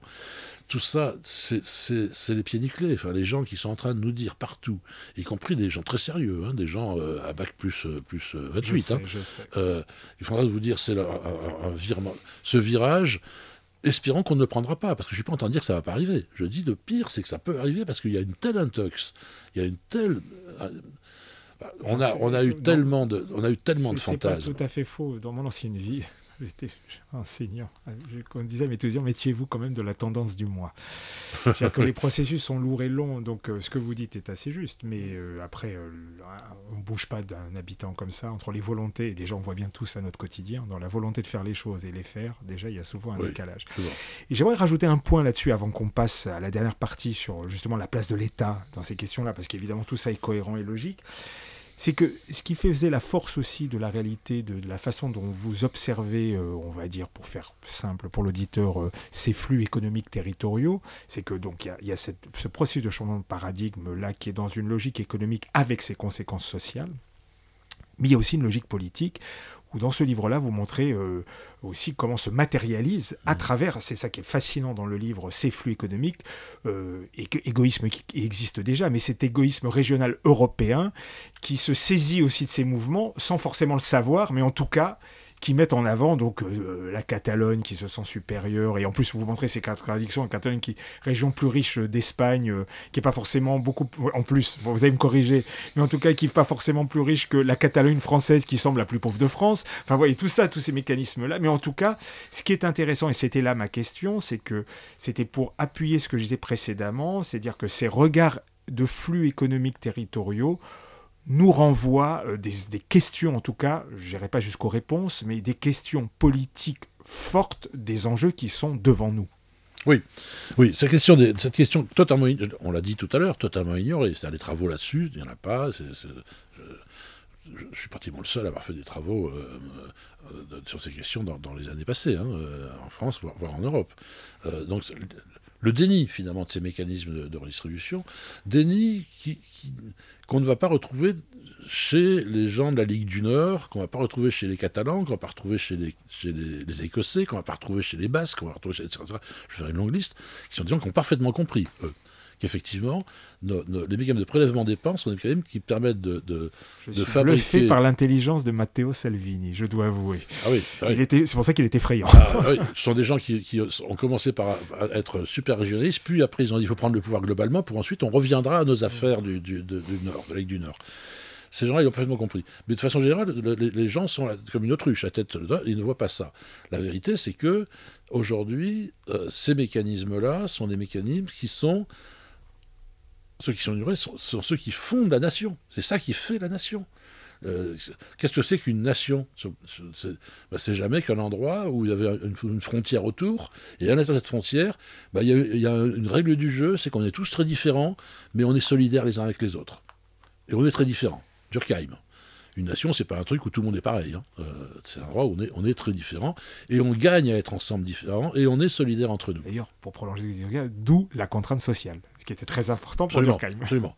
Euh, et donc, on se retrouve dans une situation où aujourd'hui, c'est remis en cause. C'est remis en cause. C'est-à-dire, quand vous remettez en cause le, le quand vous vous dites sous prétexte d'identité, dans le cas des Catalans, je peux avoir trop d'ennuis. J'ai eu, des, mails, eu des mails de certains journalistes du nord de l'Europe en me demandant de faire attention à ma santé. Enfin, de parce que j'étais un peu. Euh, les, les, les, les, les les, mouvements, les, mouvements, euh, les mouvements régionalistes aujourd'hui s'habillent de trucs d'identité culturelle. De... Alors, c'est le cas de. Ça avait été signalé par exemple d'auteurs euh, français que je cite dans le bouquin qui ont montré une espèce de mascarade dans le nord de l'Italie, parce qu'il y aurait un, véritable peuplement culturel spécifique, une identité, une. Ma compagne étant italienne, je, maîtrise à vos sujets, et que la fameuse Padania est un concept très, très, euh, très, très, flou. La Padanie, machin, etc. Bon, les Catalans, les Catalans, la vérité, ils auraient bien aimé être les patrons de l'Espagne, hein, quand même. donc, ce, ils sont pas catalans catalans, ils sont, ils n'ont ils ont pas été les patrons de l'Espagne. Ils pensent qu'ils sont les... Quand on dit à nos étudiants en France euh, quelle est la région la plus riche d'Espagne, ils sont vachement forts dans le baratin. Tout le monde, tous les étudiants disent bah, c'est la Catalogne, Barcelone et tout, c'est pipeau. Les plus riches, c'est Pays-Bas, les Pays Basques. le deuxième, c'est Madrid. En troisième seulement. C'est pas mal quand même. Le catalan est troisième seulement. Et quand vous discutez avec les, les élus catalans, parce que j'aime beaucoup avec les Catalans, les types, ils vous disent on a tout loupé. C'est-à-dire que nous, on voulait être le hub pour la péninsule ibérique, on voulait que tous les, soit le hub des avions, ou pour les grands sièges sociaux d'entreprise, qu'on tienne l'Espagne et le Portugal, qu'on soit le, dans un, système européen mondialisé, que ça soit nous. Ça ne s'est pas passé chez nous, ça se passe à Madrid. beaucoup plus, d'ailleurs, plus, ça a plus de sens. Enfin bref, tous, ces, ces territoires-là, sous couvert d'une identité particulière, alors que c'est quelque chose qu'on retrouvait moi j'avais dit, il y a deux, il y a types de mouvements, des mouvements pré-nationaux et post-nationaux. Les pré-nationaux, c'est des, des, mouvements régionalistes de gens qui n'ont jamais joué le jeu, n'ont jamais accepté, ils n'ont pas digéré le fait de rentrer en nation. Les Kurdes euh, relisaient Xénophon. déjà, euh, il y, a, y, a 25 siècles, déjà, ça chauffait beaucoup. Hein. Déjà, je vais le lire, hein, je ne vais même pas le relire. L'anabase de Xénophon, l'anabase. Euh, les, les, les, Corses, euh, ils n'ont pas trop. ils ont, à un moment donné, ils ont cru qu'avec Napoléon, ils allaient mettre du monde. Mais passé cette parenthèse-là, euh, ils n'ont pas bien supporté. Enfin, il y a un certain de, régions dans le monde qui sont des régions, effectivement, qui, ont eu du mal à jouer le jeu du. et qui ont souvent considéré qu'ils étaient perdants au jeu de la nation. Euh, à tort ou à raison. Euh, et puis les, conflits post-nationaux, ceux-là, c'est ceux qui sont apparus depuis quelques années, qui sont des conflits effectivement plutôt de régions riches, qui sont des régions qui disent mais moi j'ai plus intérêt à jouer le jeu de, de, la solidarité euh, nationale, ça me coûte un, pognon fou. Alors nous, on a eu pompier incendiaire, on a une responsabilité, mais c'est la faute de Prudhomme s'il écoute cette... cette parce on travaillait ensemble sur, sur l'affaire des, redistributions sur les budgets, et Prudhomme a été faire une conférence, et il a parlé de l'effet Catalogne, à Barcelone bien sûr. Provocateur. Qu'est-ce que c'est que l'effet Catalogne? Eh bien l'effet Catalogne, c'est que... Euh, les Catalans, vous l'avez dit tout à l'heure, les Catalans, ils, subventionnent le reste du pays dans le jeu entre ce qu'ils payent et ce qu'ils reçoivent du budget d'État espagnol, alors que les, les, Languedociens ou les gens de Midi-Pyrénées qui sont juste derrière la frontière, à même niveau de développement, eux, ils sont financés par Paris. Donc il y a une inégalité, des traitements, les régions sont traitées inégalement, des régions égales sont traitées inégalement en Europe. Et donc c'est un vrai problème avec ça de faire un marché unique, de faire la libre circulation, etc. C'est un, trouble euh, aux, règles de, de, l'affaire, de, la compétence, de la, concurrence euh, loyale, etc. Et, il, parle de, il parle de l'effet de Catalogne. on retrouve partout en Europe cet effet-là. Hein. Ça n'a pas loupé. Jordi Pujol, l'élu à a réuni une réunion avec les élus. Il y en a marre. Les, travaux, il nous cite, euh, montrent bien qu'il n'y on est, a pas marqué pigeon, quoi, en gros. Hein. Il y en a marre. Donc on va. Euh, il ne parle pas tout de suite de dire on va faire l'indépendance. Il dit on va renégocier avec le gouvernement central pour euh, qu'une partie de nos impôts nationaux ne, pas, remonte pas sur le budget central, mais reste dans, dans, reste dans la Catalogne. Et ils vont l'obtenir, en échange de leur soutien, parce que le gouvernement a des problèmes de majorité à l'époque. Mais la vérité, c'est que le, verre est dans le fruit. Et qu'après, ils disent, bon, attendez, on, a marre de payer pour les, pour les Andalous. Tout, vous, mettez, vous pouvez rajouter là-dedans une petite dose de racisme, hein, parce que quand même, on retrouve dans ces pays-là Légère. Vous connaissez l'Italie. Entre le nord et le sud, il y a quand même il y a, enfin, il y a des dimensions qui ne sont pas toujours très honorables. Hein. Ça, clair. Euh, et donc, il y, a, il y, a, une espèce de déchaînement, et ça, on le retrouve dans, un peu partout. C'est-à-dire que cette idée de ces flux qui sont généralement ignorés par, par les gouvernements, mais qui ne sont pas ignorés du tout par les gens qui se considèrent lésés, euh, finalement, ces flux sont, comment dire, le, sont à l'origine d'une remise en cause grave de l'idée de nation. Euh, moi, j'ai eu un débat avec un, indépendantiste catalan sur Radio France Internationale, sur RFI, un, honorable collègue de l'université, et qui était et qui me disait un tout, moi j'ai hurlé, et qui une tartufferie effrayante. Il dit voilà, nous, nous les Catalans, on est pour la solidarité entre les territoires, mais nous, on préfère la solidarité avec les autres régions européennes dans le cadre de l'Europe que la solidarité en Espagne. Je lui dis mais attendez, euh, professeur d'université, le mec. Hein, euh, le budget espagnol, enfin les, fonds publics espagnols, euh, budget sécurité sociale, ça représente la moitié de, de, l'économie espagnole, la moitié du PIB. les, fonds, les, fonds, publics, euh, la Commission européenne redistribue sur la base d'un prélèvement qui est de 1 ou 2 1,5% de, du PIB européen. Donc ne, dites pas que vous préférez la solidarité européenne la solidarité euh, euh, espagnole, dites que vous n'aimez pas la solidarité, soyez, soyez au moins, ayez l'honnêteté de dire que vous ne voulez pas la solidarité, et c'est pour ça que vous voulez être indépendant. Bon, euh, enfin, on, est sur des situations. Et tout ça, c'est quand même, on est, en, on est au XXIe siècle avec ce genre d'argument politique. Moi, j'avais dit, c'est l'idéologie de la calculette. C'est quand même, c'est quand même extrêmement, extrêmement problématique. Hein. Et alors, moi, ce que j'avais dit aussi, qui avait, un, peu vexé, j'avais dit finalement, ce qui est rassurant, c'est que les très grandes capitales, comme Londres ou comme Paris, vous ne trouverez jamais en Ile-de-France, parce que c'est des, lieux de melting. C'est-à-dire, là encore, on retombe sur Durkheim. Hein. Euh, quand vous avez des territoires où les gens sont dans une espèce de, de fantasme ou de réalité, d'une certaine homogénéité, vous arrivez à ce genre de délire. Parce que c'est un délire. Hein. Et je ne suis pas chevènementiste, nationaliste, souverainiste, genre. Hein, ça se comprend. Euh, vous n'avez pas ça à Londres, vous n'avez pas ça à Paris parce que c'est un mélange absolument. J'ai plus de chiffres, mais le, pourcentage de, Parisiens nés à Paris est extraordinairement faible, euh, ou de Franciliens nés en Ile-de-France est relativement faible, euh, alors que le pourcentage de, de, Rennais nés en Bretagne est beaucoup plus élevé. Hein. Donc on, voit bien que les territoires, il y a aussi ces dimensions-là, cette, singularité que je parlais tout à l'heure. Le, c'est pas seulement une dimension, une densité, etc. C'est aussi comment c'est constitué, une épaisseur historique, démographique, etc. Quand plus vous allez dans les territoires, plus vous allez dans l'homogénéité, et l'homogénéité vous conduit rarement sur des chemins de, progression extraordinaire, hein, sur le plan euh, politique, idéologique, etc. et en revanche, ce qu'on voit, c'est que les, les, régions qui sont aujourd'hui euh, en pointe sur la remise en cause de la nation, indépendantiste et tout, moi j'avais dit c'est des métropoles en culotte courte. C'est-à-dire euh, Barcelone, euh, Milan, Glasgow. ce sont des, vraies grandes métropoles, ne sont pas dans, ce type de, démarche de, de, plus vouloir. Vous n'avez jamais entendu un Parisien élu de droite, de, de la gauche, de l'extrême gauche, de l'extrême droite, dire il y en a marre que les Franciliens payent pour le reste de la France. Pourtant, euh, si vous preniez, si on dit l'endettement de la France est un vrai problème, le déficit chronique depuis les années 80, on n'a pas un budget équilibré depuis les années 80. On est quand même en 2021, vous calculez, plus de 40 ans. Jamais eu de budget équilibré. Donc déficit chronique. Or, si vous prenez la région Île-de-France, elle a toujours eu, en termes de budget national, elle est excédentaire. Donc le déficit, il vient de la France des régions, comme on dit. On va dire de province. Euh, donc, si vous voulez, il y a des gens, moi je l'ai dit une fois ou l'autre, je ne le dis pas trop parce que faut pas non plus, euh, l'expérience catalane nous a appris à faire un peu gaffe.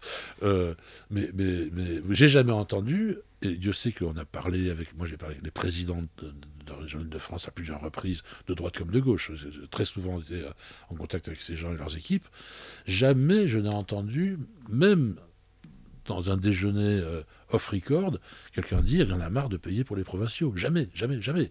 Vous allez à Barcelone, vous allez à Milan, les types, ça les obsède. C'est une obsession chez eux. Donc c'est quand même. Euh, non, non, mais j'entends bien. Alors, on va passer au dernier point, qui est, l'objet euh, de votre dernier livre, parce que quand on regarde donc la, la, la photographie, c'est pas exactement le bon mot, mais disons que la construction territoriale et économique est en train de se jouer, évidemment, on a le réflexe, j'ai le réflexe de se dire, ok, maintenant qu'on a tout ça, le rôle de l'État, maintenant, il va quand même passer à la trappe avec toute cette recomposition d'une part de flux au sein des territoires, dans une logique mondialisée avec sa complexité, avec ses impacts politiques, ce qu'on vient de raconter. Quid du rôle de l'État? Et là, vous revenez avec le dernier livre qui va conclure un peu cette série, de dire non, non, non, ça ça, ça, ça, marche pas comme ça. Effectivement, il y a tous ces flux qu'on a dû à peu près invisibles, que moi j'essaye de rendre visibles. Sauf mm. que tout ça, il faut bien un chef d'orchestre pour faire court, qui, qui tienne à peu près ça. Et le chef d'orchestre, contrairement à ce qu'on croit, et qui soutient encore les gens qui sont dits en difficulté, c'est l'État. Et que si difficulté il y a, parce qu'il y a, si crise il y a ou difficulté, elles sont là, il dit, mais c'est pas forcément là quand ça se joue, ça joue plutôt côté individu, côté entreprise. Question, l'État, comment s'en sort-il dans tout ce marasme que vous venez de nous décrire? Ben, C'est très compliqué parce que l'État d'abord est, terriblement remis en cause euh, tous azimuts. Tout le monde, il suffit de voir l'incroyable trouble euh, politico-idéologique de la France actuellement. La, droite J'en fais partie. Oui, la droite avait perdu tous ses repères idéologiques. On ne pouvait pas être d'accord. Je suis dans le trouble. Ils avaient des vrais repères. Ils étaient, euh, mais la gauche, c'est pas mieux. Euh, donc il y, a une perte absolue de repères, il y a une espèce de, une espèce de grammaire à, refonder. Qui est, je pense, je ne suis pas un groupie, hein, mais, je pense que, que euh, adroitement ou maladroitement, je pense que Macron a une, grammaire en tête, euh, quand même. je pense que je serais assez d'accord d'ailleurs avec, avec lui là-dessus, et je ne suis pas le seul. je pense qu'aujourd'hui, si on est réaliste, le L'opposition publique-privée est une opposition stupide. Euh, l'opposition plan et marché, que moi j'ai appris ça quand j'étais étudiant, euh, ça, on avait des cours là-dessus à Sciences Po, le plan, le marché, machin. On faisait des rédactions sur le. C'est terminé. Tout ça, il y a une espèce de, mélange absolu. je, citais Jean-Claude Monod.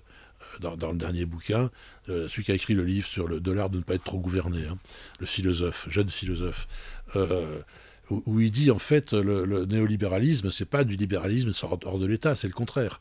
Le néolibéralisme, c'est un système dans lequel l'État est une variable macroéconomique. Ça fait partie, les intérêts publics et privés, mais autant privés que publics, sont présents dans les questions qui sont liées à l'action du secteur public, de l'État et de la sécurité sociale. Hein. Donc on n'est on est, pas sur, sur, une économie euh, schizophrène ou bicéphale ou machin, on est sur un ensemble complexe, mélangeant le public et le privé. Les grandes fortunes françaises aujourd'hui, les grandes entreprises françaises, je crois que c'est Pinson Charlot avait montré ça, euh, elles, viennent toutes de, l'action publique. Euh, Bouygues, ça a été le. oui, vraiment, il a fait fortune sur le marché public. Absolument. Et si vous prenez toutes les, tous les grands, toutes les grandes fortunes actuelles, ou la plupart d'entre elles, ils viennent des marchés publics en fait. Hein. Et donc aujourd'hui, et dans les virages qu'on doit prendre, ce sont des virages euh, notamment virages écologiques, environnementaux, euh, du vieillissement de la population, de, un déplacement finalement du front du progrès de la physique vers la biologie, et donc avec toutes les questions de la santé, les questions de, ce que Martin appelait le care en fait. Hein. Là, on est sur des secteurs, sur des secteurs qui répondent à une, énorme demande sociale mondiale. Euh, sont des secteurs euh, en forte expansion et qui appelle aussi bien de l'action publique que, du, de l'entrepreneuriat privé. On le voit un peu. Alors, c'est avec des erreurs. Hein. on voit bien, à faire des vaccins. Il y, aura, sûrement des livres qui sortiront pour montrer combien l'affaire de, l'épidémie actuelle met en, relief une espèce de, maladresse dans la, dans la, combinaison de, l'argent public et de l'argent des intérêts publics, des intérêts privés, etc. Il n'empêche que ça progresse. Ça progresse avec des, avec des, avec des, je répète, des, accidents, mais euh, ça, va s'améliorer. Et c'est ça l'avenir. L'avenir, c'est ce que dit, c'est ce que dit Pierre Welch dans son bouquin sur l'hyperindustrie. Euh, je ne sais pas si vous l'avez invité. Euh, je ne l'ai pas invité, mais j'ai lu le livre. où il dit effectivement, à l'avenir, le, les grands secteurs de développement, être des secteurs notamment autour de la santé, autour des services à la personne. Et ces secteurs services à la personne, c'est très largement encadré par, par l'État. C'est permis par l'État, c'est avec des investissements lourds faits par l'État. Donc en fait, moi je pense que on a, on a devant nous une phase tout à fait intéressante, et, une phase d'autant plus intéressante que je pense, alors ça je vais faire un, peu de cocorico, je pense qu'en France, on a un peu d'avance sur les autres, sur cette histoire de... On n'a pas été bon pour fabriquer des iPhones. On ne sait pas faire... On, sait on a été bon pour faire des grands projets publics avec de l'argent public. Et on a été sur des projets qui sont des projets, par exemple, de transport collectif. On a fait le TGV, c'est pas parce qu'on était technologiquement meilleur que les Américains qu'on a fait le TGV et pas eux. Parce que nous, on voulait faire un transport collectif rapide. Ils auraient voulu en faire un, ils l'auraient fait, bien sûr. Ils ont, ils ont des ingénieurs, ils ont envoyé, eux, ils allaient sur la Lune. Donc, euh, c'est plus compliqué que mettre en train sur Paris-Lyon. Euh, il n'empêche que c'est nous qui avons fait le TGV. sur le plan des, transports collectifs, euh, on, est des maîtres du monde. On en vend dans le monde entier, hein, des réseaux de transport, etc. Sur le plan de la gestion, par exemple, des réseaux, on est super bon. On est quand même, faut, faut arrêter de pleurer, on est, on est médaille field, on est dans les meilleurs du monde. On, est, on a 1%, 1% de la population mondiale et on a, je ne sais plus combien, 5 ou 10% des médailles field quand même. Hein. Donc on a, on a des gens extrêmement avancés, donc on est super fort sur la gestion. De... L'auditeur, c'est le prix de Nobel mathématique. Oui, le prix de mathématiques, pardon. Euh, on est super fort sur, sur la gestion des réseaux. On est fort sur tout ce qui est bien collectif. Alors on nous dit qu'on c'est remis en cause aujourd'hui qu'on est, on est les meilleurs du monde sur le plan de la gestion euh, sanitaire, hôpital, la, combinaison euh, finalement. Euh, Là, on l'est un peu moins maintenant. Alors un peu moins, mais je demande à voir. Je demande à voir. Parce on, pousse des hurlements, on nous dit qu'il y a eu 100 000 lits qui ont été fermés, c'est vrai, ce que je dis dans le bouquin. Sur 500 000, on a fermé 100 000 dans les 10 années passées. Que, parce que mais on a quand même augmenté très fortement le personnel hospitalier, on a changé les méthodologies. Aujourd'hui, c'est ambulatoire. Vous allez vous faire euh, opérer de la rate, vous, allez à l'hôpital ce matin, vous rentrerez dormir chez vous ce soir. Alors clairement, vous gardez pendant 4 jours. Et ça a dû coûter une fortune. Donc moi je demande à voir. On a, on a une expérience, on est sur la gestion, gestion urbaine. j'arrive au génie urbain. le genre, ça suffit. non, mais le génie, on verra bien. il suffit de changer. J'ai envie de l'être. Hein. ça fait toute la différence on est super bon, on a, on a une réputation. Moi, j'avais été, un souvenir, euh, avec, comment il s'appelait, euh, le patron des affaires internationales de, de, ministère de l'Équipement, qui était un ancien communiste, euh, j'ai oublié son nom, un, type magnifique personnage. On, part à plusieurs faire une mission de promotion du système de gestion publique à la française des grandes infrastructures, système d'économie mixte, concession de services publics, etc. et on fait une conférence aux Philippines devant tous les ministres concernés, équipements, etc., les grands élus de la zone Pacifique. Donc c'est un gros, gros machin, hein, dans un grand hôtel, machin. Et on fait notre topo. Alors moi je fais un truc sur le, rôle des infrastructures dans le développement territorial, etc. Et puis notre, notre patron, dont je dis toujours le nom, le malheureux, il est mort aujourd'hui, euh, fait un grand numéro sur. C'était pas Jean-Louis Guessot qui était à Non, non, non. Il n'était pas ministre, il était. Ça, me reviendra. euh, et il fait un grand numéro sur, euh, sur la, méthodologie française, la façon, de, le système français, la pensée française sur, sur, la gestion collective, la gestion urbaine. Hein. Et il y a, le pot. Euh, on s'arrête, on va boire du café et tout. Et puis j'ai à un moment donné un ministre, je ne sais pas d'où, qui vient me voir. Il me dit ah, euh, C'est très intéressant ce que vous racontez, je en anglais. mais il y a une chose que vous n'avez pas dite quand même c'est que vous n'êtes pas américain. Ce qui voulait tout dire. Ça veut dire ça voulait dire votre, votre système, système français, mais au moins c'est un avantage, c'est que vous n'êtes pas. Alors, ce qui est marrant, c'est que tous ces types-là, ils ont oublié que la France était une puissance coloniale épouvantable ce qu'a vécu l'Algérie, je ne sais pas si vous connaissez la situation algérienne, de la colonisation algérienne, c'était absolument horrible. Un petit peu. la France a été une puissance coloniale d'une grande brutalité. Alors, ils, ont oublié, parce que c'est les Américains. Donc la France a une image très forte au niveau international. On a les French Doctors. Les French Doctors, c'est une vraie valeur. Hein. Ça veut dire que les Français sont courageux, ils vont au truc, le, le, devoir d'ingérence, le machin, etc. Donc on a fabriqué dire, c'est une tartufferie. On a réussi à fabriquer quand même, à peintir une image de la France qui est plutôt orientée vers l'action collective, les projets publics, les projets urbains, la qualité. On a des très grands architectes. On a tout un ensemble de trucs, la santé, le, le, care, de général, les, les, grands équipements, la technologie au service des populations, etc. Qui, qui fait qu'on n'a pas fait effectivement les iPhones, on n'a pas fait les objets individuels marchands individualisés, mais que on a une, offre dans un monde qui est en train de s'urbaniser et qui aura besoin de tous ces services. Donc je pense qu'on a, en France une, on a un boulevard. Hein, justement, je vous, prends au mot parce que ce qui est intéressant dans le livre, donc justement, euh, qui s'appelle, donc je rappelle, l'État a toujours soutenu ses territoires, c'est que en opposition, c'est même pas une opposition, c'est que vous montrez les forces qui sont en train de se jouer on rentre dans une processus d'hypermétropolisation. Et d'ailleurs, euh, vous avez un regard sur le regain du centre-ville, alors qui est en partie euh, juste titre, des fois, en tout cas mis, euh, en tout cas sur les villes moyennes, on va à la catastrophe. Vous montrez que c'est pas si catastrophique que ça, qu'il y a des dynamiques qui se jouent, et que cette hyper-métropolisation qui est en train de se jouer euh, avec tout ce que ça peut comporter, c'est le fruit un peu de cette conversation précédente de richesse, d'organisation, de technologie en tant que telle. Évidemment, ça va se concentrer dans certains lieux, donc la région Île-de-France là écrabouille tout, et donc la question est, c'est que vous dites, mais ok, mais les autres territoires, ils sont pas à l'abandon. Donc s'ils sont pas si à l'abandon que ça, c'est qu'il y a bien un acteur qui joue son rôle, c'est l'État. Mm. Question. Donc à ce moment-là, pour vous, c'est l'État est encore vraiment un, acteur fort pour ces, forces qui sont en train de se jouer, qui le dépassent, mais qui lui, lui, il essaye de tenir la barque, pour faire court. Alors quand on dit ça, c'est compliqué. Hein. Si, on, avait euh, beaucoup de temps, et, il faudrait dire que j'y réfléchisse un peu plus avant, euh, il y aurait sûrement à, avancer l'idée que derrière cette idée d'État, il, y, a différentes couches. Je dirais que d'une certaine ce qui tient nos territoires, ce qui fait que si la géographie économique et sociale du pays, c'était la géographie de la production, la France serait à feu à sang. Et on aurait d'ailleurs on aurait explosé. Hein. On aurait, on aurait, ça aurait été la Yougoslavie. Hein. C'est comme ça, la Yougoslavie, c'est ce qui s'est passé. Hein. Ça a explosé sur les problèmes de, solidarité interterritoriale. Euh, ce qui fait que ça tient, c'est qu'on a ces systèmes de solidarité. Mais c'est pas l'État, c'est pas le gouvernement actuel qui a décidé le truc. Moi, j'avais dit ça, j'avais dit ça dans un papier, j'avais dit si vous voulez remercier l'État euh, pour son rôle sur la cohésion territoriale, euh, sur, ce maintien finalement, sur ces équilibres croissants entre les territoires, il faut aller dans les cimetières, il faut aller fleurir des tombes. C'est la politique de l'homme mort. C'est des gens qui, euh, qui, dans les décennies passées, au fil des décennies, depuis la Deuxième Guerre mondiale, ont fabriqué ce système. Donc ce qu'on appelle l'État aujourd'hui, c'est une règle du jeu commune, collective.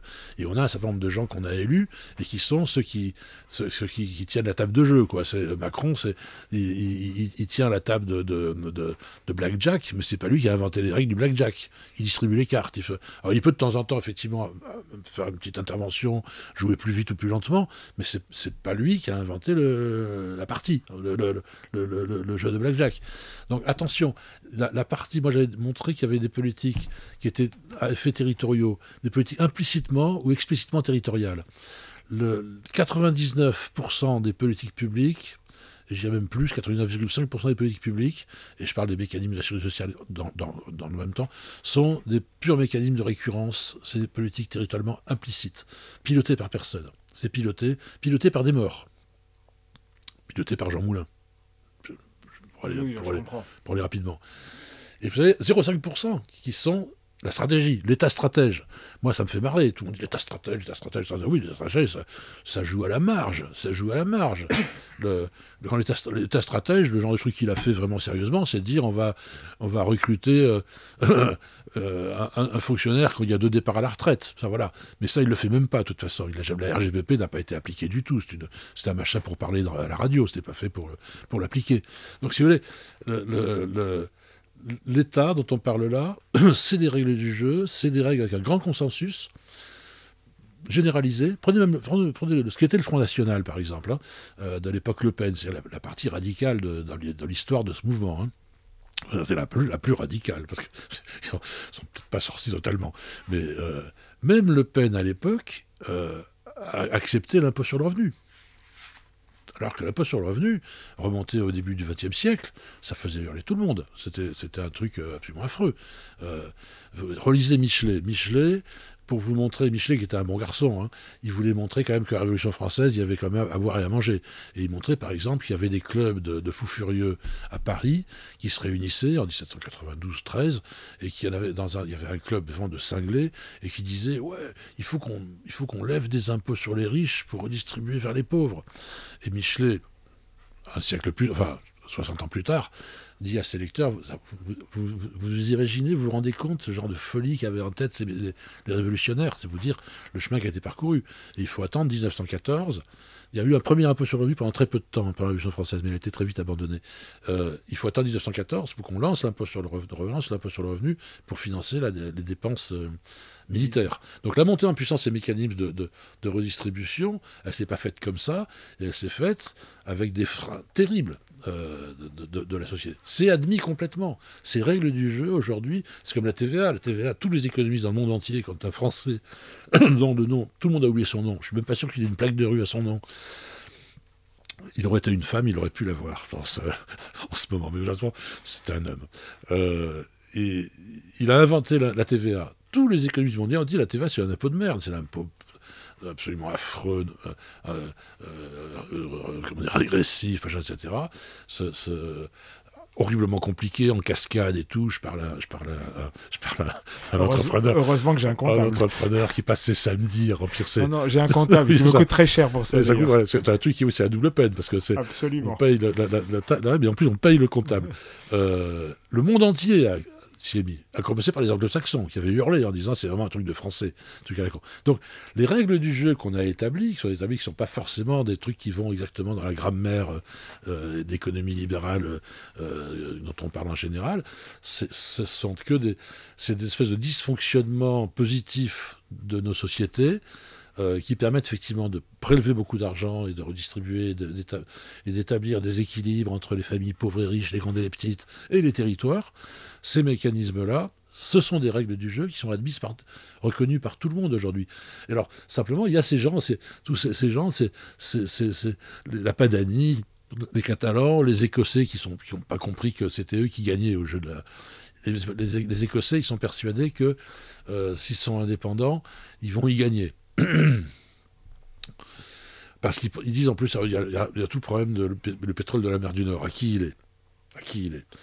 Pas du tout garanti qu'ils soient aux Écossais. Et puis même, de toute façon, les, les, gisements s'épuisent. Les compagnies pétrolières vont régler le problème, de toute façon. Les gisements, d'abord, les gisements s'épuisent, le coût pour le traitement est de plus en plus élevé, et de toute façon, on va leur dire, c'est terminé, il n'y a plus de pétrole. Donc, les Écossais, ils vont se retrouver plus pauvres que, que, quand ils étaient euh, solidaires avec le Royaume-Uni. Et en plus, ils vont, ils vont nous il y a un truc absolument effrayant. Tous ces pays sont en train de se fragmenter. Parce que moi, je reviens un peu en arrière. Quand on, refuse ces règles du jeu, ça a des effets du type de, ce qu'on va voir et ce qu'on voit déjà. Tous ces petits pays qui s'inventent, ils disent Ah ben non, nous, euh, euh, fuck la guerre, fuck la guerre, euh, la paix, l'information, etc. Et donc, ils le disent, les Écossais, ils disent Si on est indépendant, les dépenses militaires, toute notre contribution aux dépenses militaires britanniques, et maintenant, ça va aller à l'université c'est sympa pour dîner le soir en buvant des coups, euh, c'est vachement bien, c'est que des gens très sympas. Euh, c'est plus sympa que ces abrutis militaires. Le seul défaut du truc, c'est qu'à partir du moment où il n'y aura plus d'armée nulle part, pourquoi, pourquoi Poutine il se frotte les mains avec cette fragmentation? C'est qu'on est en train de se scier les jambes euh, dans, la fragmentation. Donc, je répète, tous ces mécanismes sont très peu étudiés, mais si on commence à y toucher, on, a. C'est des châteaux de cartes. la France est un château de cartes les nations européennes sont des châteaux de cartes. Vous enlevez la carte qu'il ne faut pas, c'est pas un Mikado. Mikado, vous pouvez enlever un euh, truc sans toucher trop l'édifice. Nous, c'est un château de cartes. la règle du jeu, c'est pas l'État, c'est pas le gouvernement actuel. Ce sont les grandes règles du jeu qu'on a établies, qu'on a qu'on a ajusté quand même, parce qu'il faut les ajuster. Peut-être qu'on a un peu trop de, de, dépenses publiques, on a un peu baissé la toile, etc. Mais en gros, on n'est pas sur un, État qui serait dirigé par un chef d'entreprise qui dirait on arrête de fabriquer des voitures, on va fabriquer des bateaux. Euh, les trucs, on a, c'est une énorme inertie. Absolument. Donc, alors, ce qui, ce qui est intéressant, euh, après, on, voit au lecteur parce qu'il y a énormément d'informations et d'autant plus, il y a un petit côté assez génial de la méthode que vous utilisez. Vous appuyez sur le fichier euh, des, allocations familiales et donc ça vous donne une perspective en mmh. masse déjà de volume de gens et surtout de répartition d'argent qui montre très bien comment l'État euh, est là pour soutenir. C'est assez imparable, hein, il faut avouer que. Et puis, c'est hyper intéressant le, découpage, les 740 zones que vous utilisez. Je, je, je confie ça au lecteur. Mais ce qui fait pour moi la force du livre, c'est que, évidemment, vous, ne, nous laissez pas, euh, et c'est là, euh, vous, ne restez pas uniquement sur l'idée, avec des chiffres à l'appui, que l'État soutient ces territoires, c'est que, comme vous pointez aussi qu'il y a des problèmes de crise et d'égalité, donc évidemment, vous essayez d'où elle vient. Et vous nous montrez, et c'est là que je voulais en venir, et on va conclure là-dessus, parce que c'est peut-être les défis qui nous attendent, que c'est non seulement ça se joue pas sur l'État qui, qui, serait en retrait, mais ça se joue d'abord sur le mouvement des gens, c'est-à-dire vous, nous, on change de territoire, peut-être avec le Covid, et puis aussi un autre paramètre de mouvement, c'est celui des acteurs économiques, en clair, des entreprises, pour faire simple. Est-ce que c'est vraiment... Alors, vous, nous, vous allez un peu dérouler là-dessus, mais on a l'impression que le paradoxe, et c'est ma question, un, on sent que c'est le défi qui nous attend, et que peut-être ce fameux État que vous êtes en train de défendre, qu'est-ce qu'il peut faire contre ce mouvement qui a l'air d'un mouvement qui est déjà qui démarre depuis une bonne trentaine d'années, mais qui, en vous lisant, ne va que s'amplifier? Alors c'est pas sûr que ça s'amplifie. D'abord, l'hyperconcentration de la valeur ajoutée, dans certains territoires, les métropoles aujourd'hui, c'est, je pense qu'on a, on a vu la partie la plus forte du mouvement. Euh, non pas parce que ces activités vont s'étaler sur le territoire, ça c'est un fantasme, le télétravail, machin, non. Non, ce qui se passe, c'est que ça a été dit par le président de la Banque mondiale il y a deux ans dans une conférence à Georgetown University. Euh, il a expliqué aux étudiants sur la base d'un rapport qu'il avait fait le, euh, euh, comment il s'appelle, un groupe de consultants de Boston. Euh, MIT, j'imagine. Non, non, pas les MIT, non, je plus sur le, je ne les connais pas. Qui dit qu'en gros, avec, avec la, la, le numérique, hein, la robotisation, euh, les imprimantes 3D, euh, donc finalement, en partant de cette industrie numérique, dont, à l'origine est, est, extraordinairement concentrée, elle va se mettre à partager d'une certaine façon parce qu'elle va permettre, enfin, elle va modifier la répartition des tâches dans le monde il dit le, on n'aura plus besoin d'aller chercher une main-d'œuvre à bon marché euh, pour monter des, des, des, machines et des objets euh, en Chine ou ailleurs. euh, on aura des, machines robotisées, des imprimantes 3D. Vous avez vu, on fait des maisons maintenant en 3D. on va relocaliser. On va relocaliser. Et on va relocaliser. Alors, ça va, alors quand ça va arriver, comme toujours, quand vous avez une bonne nouvelle qui arrive, généralement, vous voyez que derrière le ciel est un peu sombre. Hein. Mais vous regardez surtout l'hirondelle qui arrive. On verra plus tard. Le, truc un peu sombre, c'est que quand vous allez avoir effectivement une remise en cause de la croissance euh, chinoise, indienne, euh, même s'ils sont très forts sur le plan technologique aussi, mais en fait, massivement, là où ils sortent du, sous-développement, c'est en créant des emplois euh, d'ouvriers. Et quand il y avoir un problème de. Quand ça va s'arrêter, ça, va être, très compliqué. Si ça commence à péter à l'intérieur de la Chine, on va entendre parler jusqu'ici. Hein. donc, bref, ce que il va ça arrivera. C'est écrit. Ah la question c'est quand? C'est pas la question est-ce que? C'est quand? Euh, en tous les cas, dans un premier temps, c'est plutôt bien parce que ça permet de relocaliser. Relocaliser où? Dans des endroits pas trop loin des métropoles.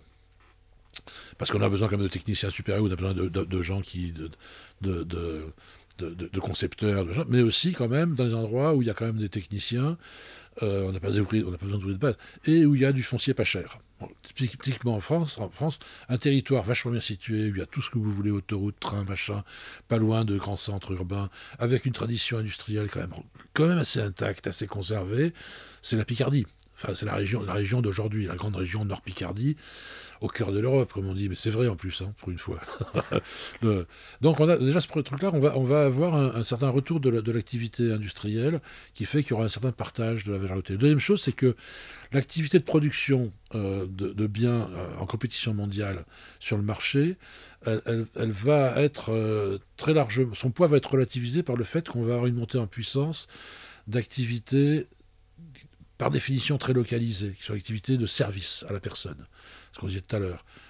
Alors, même si on peut avoir des systèmes de santé, euh, télé, télésanté, machin, etc., on peut avoir des technologies euh, euh, un, peu, un peu générales ou, métropolitaines, etc., on aura quand même, de façon générale, une croissance forte des emplois liés à la personne, liés, où les là où il y aura des populations, il y aura les emplois qui vont avec. Ou finalement, ça sera la démographie qui sera très largement à l'origine des créations d'emplois.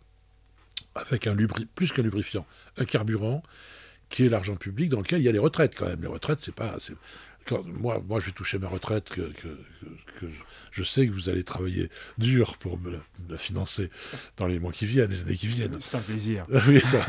Euh, cet argent, je vous remercie, mais, je ne l'ai pas volé non plus. Hein. Euh, c'est pas, pas un cadeau qu'on me fait encore que, on pourrait encore avoir une grande discussion là-dessus. Euh, et donc, on aura, euh, on continuera. Si les métropoles continuent à être de plus en plus pointues, le prix de l'immobilier sera toujours de plus en plus élevé. Ça fera fuir une grande quantité de gens et même d'entreprises, d'activités. Donc, tous ces trucs-là se régulent. Il y, a, des régulations fortes. Euh, donc, moi, je suis pas, je suis pas très inquiet pour l'avenir. des territoires. Je pense que les, territoires qui euh, étaient les plus pénalisés, c'était les territoires qui n'avaient aucun avantage résidentiel, le nord et l'est, hein, euh, qui sont les territoires les mieux positionnés sur le plan industriel. C'était là qu'il y avait l'industrie d'ailleurs, hein, originalement, c'est là que c'était le mieux. Pas seulement parce qu'il y avait des gisements, c'est parce que c'était des, territoires qui étaient bien positionnés en Europe. Cela a été très pénalisé. Et ce qui marchait bien, c'est les territoires, et ça continuera de plus belle, des territoires avec le tourisme, euh, les retraités, toutes les activités, euh, les littoraux et la montagne, toute la partie ouest du pays, qui s'en est très bien, très bien qui a aussi de l'industrie, bien sûr, hein, mais qui finalement se portait très bien grâce à l'état de mécanismes, qui des mécanismes non productifs, qui étaient de, de qualité résidentielle. Les territoires qui, qui sont pénalisés sur le plan résidentiel sur le territoire du nord-est, eux, à mon avis, ils ont un potentiel de réindustrialisation non négligeable, pas pour dans les 20 ans, pour les, les 4-5 ans qui viennent. C'est-à-dire que c'est en train de changer en ce moment, très rapidement. Donc je suis pas, je, pense qu'il y a des pour les, présidents de région, on n'en parle pas beaucoup. Hein, les, régionales, il n'y a pas beaucoup de discussions sur le sur le. Alors c'est vrai que les régions, c'est des nains. Hein, les régions, c'est incroyable parce qu'ils font des numéros, les présidents de région, comme s'ils allaient être présidents de, la République euh, Rhône-Alpes ou de la présidente de la République de, du Nord ou du machin. Bon, ils ont très peu de pouvoir. Il n'empêche que c'est quand même ceux qui sont supposés avoir la matière grise, quand même, la, réflexion sur la question du développement économique. Moi, je trouve qu'ils devraient se, positionner plus sur euh, le virage auquel on est en train d'assister, qui est un virage de, relocalisation de l'activité industrielle dans le monde. On en parle un peu quand même, hein, c'est un sujet qui, monte hein, quand même. Euh, et, notamment les, changements technologiques majeurs qu'il va y avoir, mais aussi la montée en puissance des mécanismes d'économie résidentielle, d'économie présentielle, le tourisme, le, la, question des vieux, la question des vieux, la, retraite, euh, c'est quelque chose qui continuera à, évoluer dans beaucoup de territoires. Ça appelle plein de services, ça, ça appelle des services et aussi des innovations technologiques. Hein. C'est-à-dire qu'on peut avoir des, des modèles d'intervention publique-privée sur les personnes âgées je pense Nexity, par exemple, qui font, vous savez, ils font des, ils font des espèces de, ils font des quartiers qui mélangent des populations âgées, des populations jeunes avec des enfants, etc. De la technologie. On, peut mettre en place des modèles de, de, gestion de population intelligents, humains, efficaces, économiques, qu'on peut vendre euh, au reste du monde hein, après. Donc, je pense qu'on a, on a plein d'opportunités. On est, on, est, euh, on est dans plein désarroi, alors qu'en fait, c'est un monde qui change alors c'est ce que disait euh, Gramsci, mais je crois avant lui c'était Renard. Quand, euh, euh, oui, quand, quand le, monde nouveau apparaît, alors que le, monde ancien n'est pas, c'est ça, encore paradigme. C'est là qu'approche, c'est là qu'arrivent les, monstres. mais les monstres, on les voit, hein, on voit les oreilles hein, qui sortent ici ou là. mais si on arrive à passer ce, ce passage difficile, moi je suis plutôt optimiste. Et je répète, je ne devrais pas dire ça, parce que moi, en tant que prof, je me suis toujours gardé d'avoir d'afficher des options politiques. Hein. Euh, je suis jamais rentré dans un parti. Je peux tout dire ici. Oui, mais je trouve, que c'est un peu c'est antibonique. Même déontologiquement, je pense que quand on transfère des connaissances. Ah oui, ça, c'est deux choses différentes. Il ne faut pas qu'il y ait trop de biais. Euh, ici, vous n'êtes pas à l'université. Il y a toujours, il y a toujours un biais. pas à l'université ici. il, y a, toujours un biais, bien sûr, qu'on le veuille ou non. On a, on a un biais dans la façon d'exposer les choses. Même le type de recherche qu'on fait euh, hurle sur, nos, sur nos. Mais, mais je, je crois quand même que le gouvernement actuel. Enfin, la coalition qu'on a dans le gouvernement actuel, c'est-à-dire les, composantes, avec des gens comme, comme euh, Le Maire ou euh, euh, Macron et d'autres, ou ce qu'avait été Édouard Philippe et tout, ce sont des gens qui, à mon avis, sont à peu près capables de, de, de, saisir ce, ce, moment et les opportunités qu'il peut présenter. Alors, pour conclure là-dessus, effectivement, là où c'est déroutant, et je fais partie des gens qui sont déroutés, c'est que d'un côté, ce que vous nous racontez, ce que vous racontez dans le livre d'ailleurs, et avec euh, énormément d'exemples. Euh, alors c'est vrai que la métropole Île-de-France, euh, c'est le mécanisme en tant que tel, il y a, vous comparez deux chiffres qui sont assez fascinants. Vous montrez que la désindustrialisation du nord de, la France, l'Île-de-France l'a vécu quasiment en même temps. Et, mais au final, voilà, mais il y en a une qui s'en est vraiment mieux sortie pour toutes les raisons de flux et de toutes ces, ces choses-là. Et est-ce que ça, ça c'est pas, et c'est ma dernière question, est-ce que c'est pas contradictoire d'une certaine façon par rapport à ce que vous-même vous soutenez? C'est-à-dire que d'un côté, si on vous lit, et même on vous écoute, parce que c'est vous matérialiser assez simplement euh, dans le sens euh, compréhension, euh, ce qui est en train de se jouer, on se dit, mais après tout, l'État, à quoi il sert maintenant? Au final, si tout ça va se réguler d'une certaine façon. Ok, il va continuer à redistribuer, entre guillemets, prendre un peu à ceux qui sont un peu plus riches et redonner à ceux qui sont un peu plus pauvres. Et d'ailleurs, vous le montrez avec les chiffres. Tout ça, mais bon, euh, est-ce que moi, je vais me mettre en scène, est-ce que j'ai la nostalgie d'un État euh, qui, euh, eh ben, qui avait, et qui peut-être à tort, d'ailleurs je, fais, je vais m'autocritiquer, qui a toujours à ce micro, il y avait Patrick Le Gallès qui me dit mais arrêtez de croire que l'État a été égalitaire, que c'était pareil à Brest. Hein.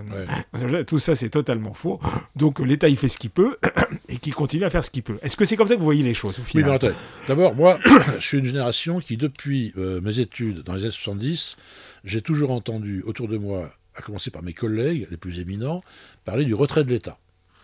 L'État, Moi j'ai entendu ça beaucoup aussi. Depuis, euh, euh, il n'a pas cessé de voir son poids augmenter. Ça, personne n'a jamais dit, bon, peut-être qu'il faudrait qu'on réexamine, qu'on réajuste un peu notre façon de penser. C'était le, mantra habituel. Oui, et ce livre est là pour ça, pour le rappeler. Et, c'est scandaleux. Moi, je suis foncièrement de gauche, mais je ne peux, pas, peux pas être d'une gauche conne. Voilà. Parce que ça, c'est la gauche conne. On peut appeler un chat un chat. Euh, deuxièmement, j'ai dit l'État aujourd'hui, c'est des règles du jeu. C'est pas, c'est pas le gouvernement et les petits qui mènent. 99%, c'est les politiques implicites. Ça, c'est les mécanismes de prélèvement dépenses récurrents. automatique. Là, l'État, il a des choses à faire parce qu'effectivement, on peut considérer qu'aujourd'hui, on peut ajuster. Il y a les technologies nouvelles qui font qu'on n'est pas obligé de dépenser autant de la même façon qu'on le faisait avant. Donc il y a un ajustement permanent de cette espèce d'énorme machine avec ses règles du jeu. Probablement réduire peut-être un peu la toile parce que c'est vrai que les prélèvements sont très très importants. Euh, modifier, par exemple on nous dit, euh, moi, je, moi je pense que par exemple quand on nous répète euh, tous les jours qu'on ne paiera pas la dette monstrueuse qu'on aura accumulée en augmentant les impôts, je suis pas d'accord. Je pense qu'à un moment donné, alors comme Biden maintenant le dit, ça, ça, ça va rentrer dans les têtes, mais mais euh, je pense qu'il ne serait pas anormal, et je suis quelqu'un qui paye beaucoup d'impôts, euh, c'est pas anormal de payer plus d'impôts quand on a les moyens. Quand on a les capacités contributives, je pense qu'il faut les, utiliser. Donc il y a des ajustements internes. Donc il doit y avoir, l'État c'est un énorme moteur, il faut, qu'il y ait des types avec des clés à molette et qui règlent les machins, c'est comme dans les bateaux, vous savez, euh, un peu de vapeur, machin, etc. Ça c'est un boulot très important. Il faut bien comprendre comment ça, se territorialise. Donc ajuster, les préfets c'était quand même des observateurs. Hein. Bon, il y en aura encore, hein, mais, ce ne sera pas les mêmes. Euh, et puis, il y a deuxièmement, il y a l'état stratège. Celui-là, il est petit. Celui-là, il faudrait qu'il soit plus important. Ça, c'est l'appel de Pierre Vels, par exemple. Pierre Vels, il considère qu'effectivement, de la même façon que, que moi, j'avais dit ça il y a quelques années, j'avais dit il faudrait, le, il faudrait relire les vieux marxistes. Le capitalisme monopoliste d'État. Paul Bocara. C'était quoi? C'était face à, la baisse tendancielle du taux de profit, qui était un des fondamentaux du marxisme, face à la baisse tendancielle du taux de profit, le seul moyen pour faire pour dire, préserver les profits du capital, c'est que l'État prenne en charge une partie du capital avec le capital dévalorisé, c'est-à-dire la dépense publique. À l'époque, les grands modèles sur lesquels se fondaient les analystes qui écrivaient Bocara et compagnie, euh, c'était Dunkerque ou c'était euh, les, raffineries de, de, Martigues et de Fosse-sur-Mer.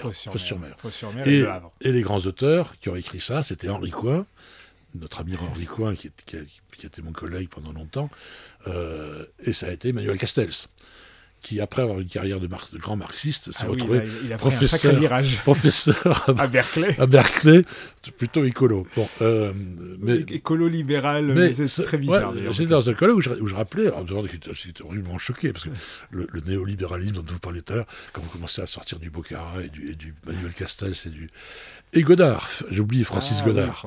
Francis Godard. Euh, qui, a l'air d'avoir, il a l'air d'être très jeune, mais il était, il était, déjà sur le coup hein, avec, euh, avec Emmanuel Castells. Euh, il faudrait se souvenir de ça, parce que les communistes, ils n'étaient pas cons, ils avaient compris un truc, ils avaient compris que pour réussir à sauver la machine économique privée, marchande, il faut que l'État y mette du sien, il faut que l'État mette du capital dévalorisé. Eh bien, c'est ça qu'il faut qu'on fasse, c'est ça qu'on doit faire. Le, on doit effectivement, aujourd'hui, euh, renouer avec une forme de, colbertisme, parce que c'est le colbertisme. Il faut un néo-colbertisme, effectivement, non pas pour, pour aider les entreprises de lacets de chaussures ou de, ou de, ou je sais pas quoi, ou de, ou de, ou de parapluies. Ce sont des biens purement marchands. Mais dans tous les secteurs qui sont des biens qui ont un statut conceptuel flou, public, privé, collectif, que, j'évoquais tout à l'heure, la santé. Est-ce qu'une est est ampoule de sérum, c'est un bien marchand total? Non. C'est un bien à externalité forte.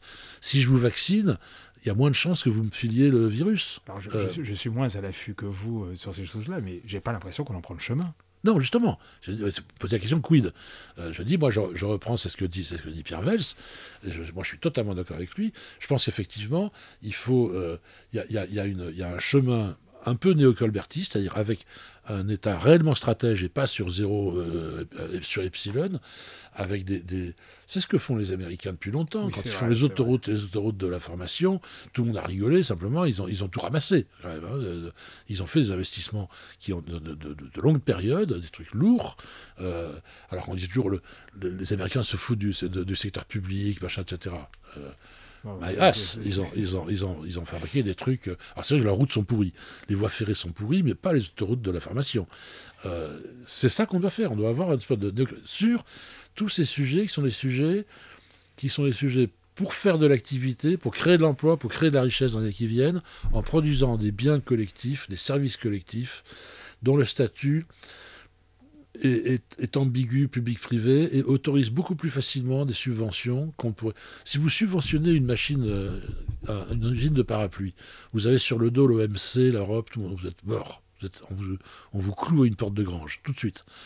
Si vous financez des vaccins, ah, ah, si, si, vous financez euh, des, des, systèmes de, de, de, transport collectif euh, innovants, si vous financez des systèmes de gestion urbaine, euh, des, des cyber-gestion, là, là, vous aurez effectivement beaucoup plus de difficultés à, à, à être coincé pour des questions de, de, concurrence. Alors, ça sera ma dernière question et qui me taraude Là, depuis un certain on temps. On dirait Bourlange. Je sais, je sais, mais c'est ma dernière question. C'est vraiment la dernière. et c'est ce qui m'a, c'est vraiment l'interrogation que j'ai eue en, en, en, finissant euh, votre dernier livre. C'est je me suis dit effectivement euh, entre la répartition, son intervention et un certain nombre de flux en tant que tel, on, on voit bien que vous nous, vous offrez une autre grille de lecture. Mais il y a juste un paramètre, il y a aussi, quand on regarde les changements de paradigme, il y a des rapports de force qui ont changé. Et je vais prendre un exemple tout simple. Le budget de la ville de Paris, c'est 10 milliards d'euros. Mmh. Si on regarde les trois gros opérateurs, allez, je vais en prendre quatre, qui, entre guillemets, participent, je vais être prudent, je vais même freiner, participent à l'organisation ou à la fabrication de la ville. On prend euh, Eiffage, ouais. Vinci, Bouygues, et si on, on met les deux, trois promoteurs, ou même les deux par exemple, qui sont surpuissants, Unibail et la filiale de la Caisse des dépôts qui est l'ICAD. À vue de nez, à eux 5, ça pèse à peu près 300 milliards d'euros. Mmh. Moi, je veux bien l'État stratège, mais qu'est-ce qu'on fait contre ces monstres-là? Honnêtement, ça, c'est, on peut le se tourner dans tous les alors, sens. On est confronté à ça.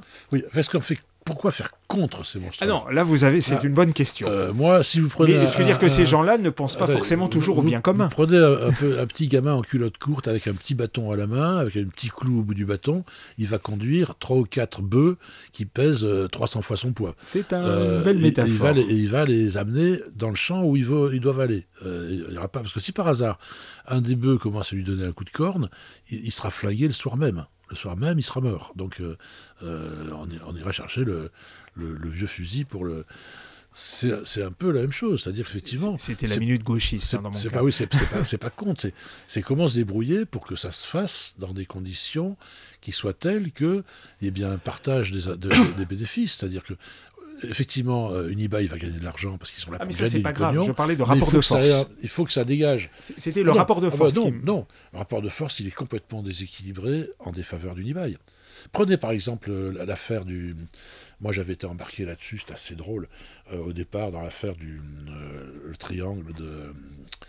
Euh, le triangle Gonesse pour Europe Gonesse, voilà, de, de, de Gonesse on, on, a, des, on a un rapport de force qui est quand même euh, tout à fait défavorable. Par rapport aux ceux qui ont manifesté, ça oui. c'est vrai. Mais c'est vous gagnez. Oui, absolument. C'est vous. Enfin, ils ont gagné Et... d'une certaine façon, parce que euh, on les chasse par la porte, ils rentrent par la fenêtre. Mais oui, bah, vous, avez, vous avez en partie raison. Il n'empêche, il n'empêche. On est dans un monde aujourd'hui où effectivement, euh, euh, David, il a un peu plus qu'une fronde.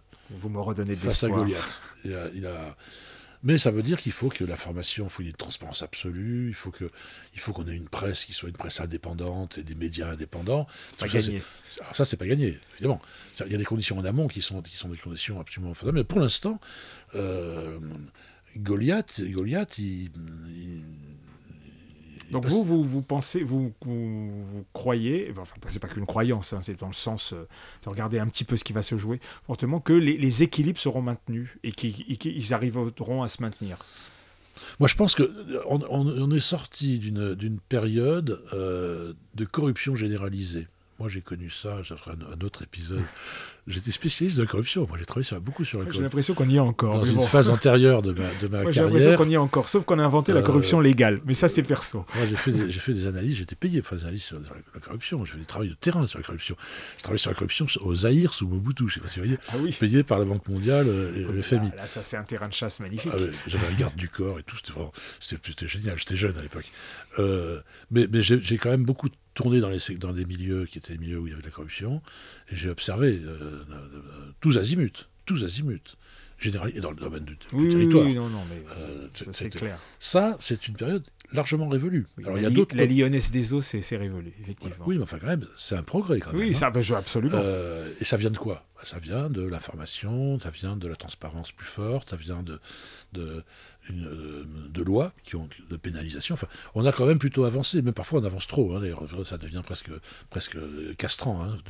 Mais la vérité, c'est que les corruptions peuvent prendre des formes différentes à l'avenir des pressions, des... Oui, moi je dis souvent qu'on a euh. inventé presque une forme de corruption même légale, puisque après tout... Oui, voilà. par, exemple, par exemple, le pantouflage, par exemple, pantouflage, je trouve qu'on a laissé aller sur pantouflage, c'est-à-dire que c'était quand même... À l'époque, on était corrompu jusqu'à l'os, mais il y, avait, le pantouflage, on tuait le fonctionnaire qui avait le malheur d'aller dans la boîte. Aujourd'hui, je vois que le pantouflage est vachement plus... Euh, c'est subtil. Euh, toléré, subtil. On, met des gens dans des, dans, des, dans des frigidaires en les payant, en attendant le... Ça. Donc, mais la vérité, on a plutôt progressé là-dessus. On a progressé. Je pense que le, le, rapport de force. Moi, on m'a dit ça, moi, quand j'étais étudiant aussi euh, à l'époque. On disait le, recul de l'État et on disait les intérêts privés sont supérieurs aux intérêts de. Aux, les, moyens du privé sont supérieurs aux moyens de l'État, donc c'est la fin des haricots. Non, ils ont oublié le droit. Ils ont oublié que la, violence légitime aussi. Hein, c'est l'État, il n'y a pas de, la, violence d'État, la violence policière, ça. Ah bah, bah oui, oui, justement, oui. L'armée et la police ont le droit d'utiliser la violence, mais il n'y a que. Il a que. Donc, euh, dans un pays stabilisé, euh, là où c'est gravissime, là où c'est vrai, si vous, vous, allez à, vous allez à, Sainte-Lucie, euh, dans les îles dans, les Caraïbes. Dans les Caraïbes. Euh, moi, j'ai été euh, voir. Sainte-Lucie, vous regrettez de ne pas être, euh, de pas être un, milliardaire narcotrafiquant, ou, parce que vous pouvez vous la payer facilement. Et c'est l'avantage, c'est ça le, problème d'aujourd'hui, c'est que, et je reviens à la fragmentation des, la fragmentation des, pays, la fragmentation des pays rend les États ah beaucoup plus fragiles. Un grand État comme la France, celui qui va se le payer, il n'est pas né. Il n'est pas né. Ça peut arriver, mais pour l'instant, il n'est pas né. Il y a des gens qui vous disent, il faut que j'aille doucement parce que j'ai encore des ennuis, mais il y a des gens qui disent la Corse, il faudrait quand même y aller mollo sur la dépendance de la Corse, hein, parce que la Corse, c'est un porte-avions. Euh, et c'est un problème qu'on peut se payer. Des intérêts. Euh, de... Mais si vous prenez la fragmentation des nations, surtout ces nations, en se fragmentant, créent des petites nations désarmées, totalement désarmées, ce que j'ai dit tout à l'heure, vous pouvez vous les payer. Et quand vous voulez payer, vous avez, vous, êtes, vous avez un siège à l'ONU, vous êtes un pays légitime, vous fabriquez votre propre loi. Moi, j'achète Sainte-Lucie et je légalise l'héroïne. Premier, premier truc que je fais. Je, j'exagère. Hein. Non, non, mais c'est très parlant. Euh, donc, donc l'État, euh, l'État, il n'est pas menacé tant que il a une assiette quand même un, peu forte, un peu solide. Si cette assiette se fragmente, se fragmente euh, si les Savoyards, qui de maintenant commencent à dire on veut être la Savoie libre, etc., je sais pas si vous avez vu, hein, le long des routes et tout, euh, c'est pas forcément une bonne idée, parce que là, là, la corruption, toute forme de corruption de pression, hein, et même, je dirais, une corruption légale, peut, intervenir et, modifier complètement les orientations euh, de la loi, de, des politiques publiques, etc. Eh bien, ça serait une belle conclusion et on peut vous montrer, euh, ça, ça illustre aussi bien le livre qui peut être aussi mal interprété, qui, qui montre aussi de la façon dont vous racontez les choses, c'est une forme de, c'est plus qu'une forme, c'est une façon de voir une réhabilitation de l'État qu'on essaye de, euh, entre guillemets, de montrer euh, sa non-présence alors qu'elle l'est en tant que telle et surtout on va finir là-dessus, sa nécessité. Alors je rappelle, parce que vous êtes venu aussi pour ces quatre livres, donc les quatre livres, dont le dernier où je vais insister de plus, donc c'était La République et ses, territoires, La crise qui vient, qui était le numéro 2, Le nouvel égoïsme territorial, Grand malaise des nations, celui-là était en 2015, et celui de 2020-2021, euh, qui s'appelle donc euh, L'État a toujours tenu ses territoires, et qui boucle euh, cette série formidable au seuil à la République des idées. Un grand merci à vous, Laurent Davzy. C'est moi qui vous remercie, Xavier À très bientôt. Au revoir. Paroles urbaines, un abécédaire de la ville.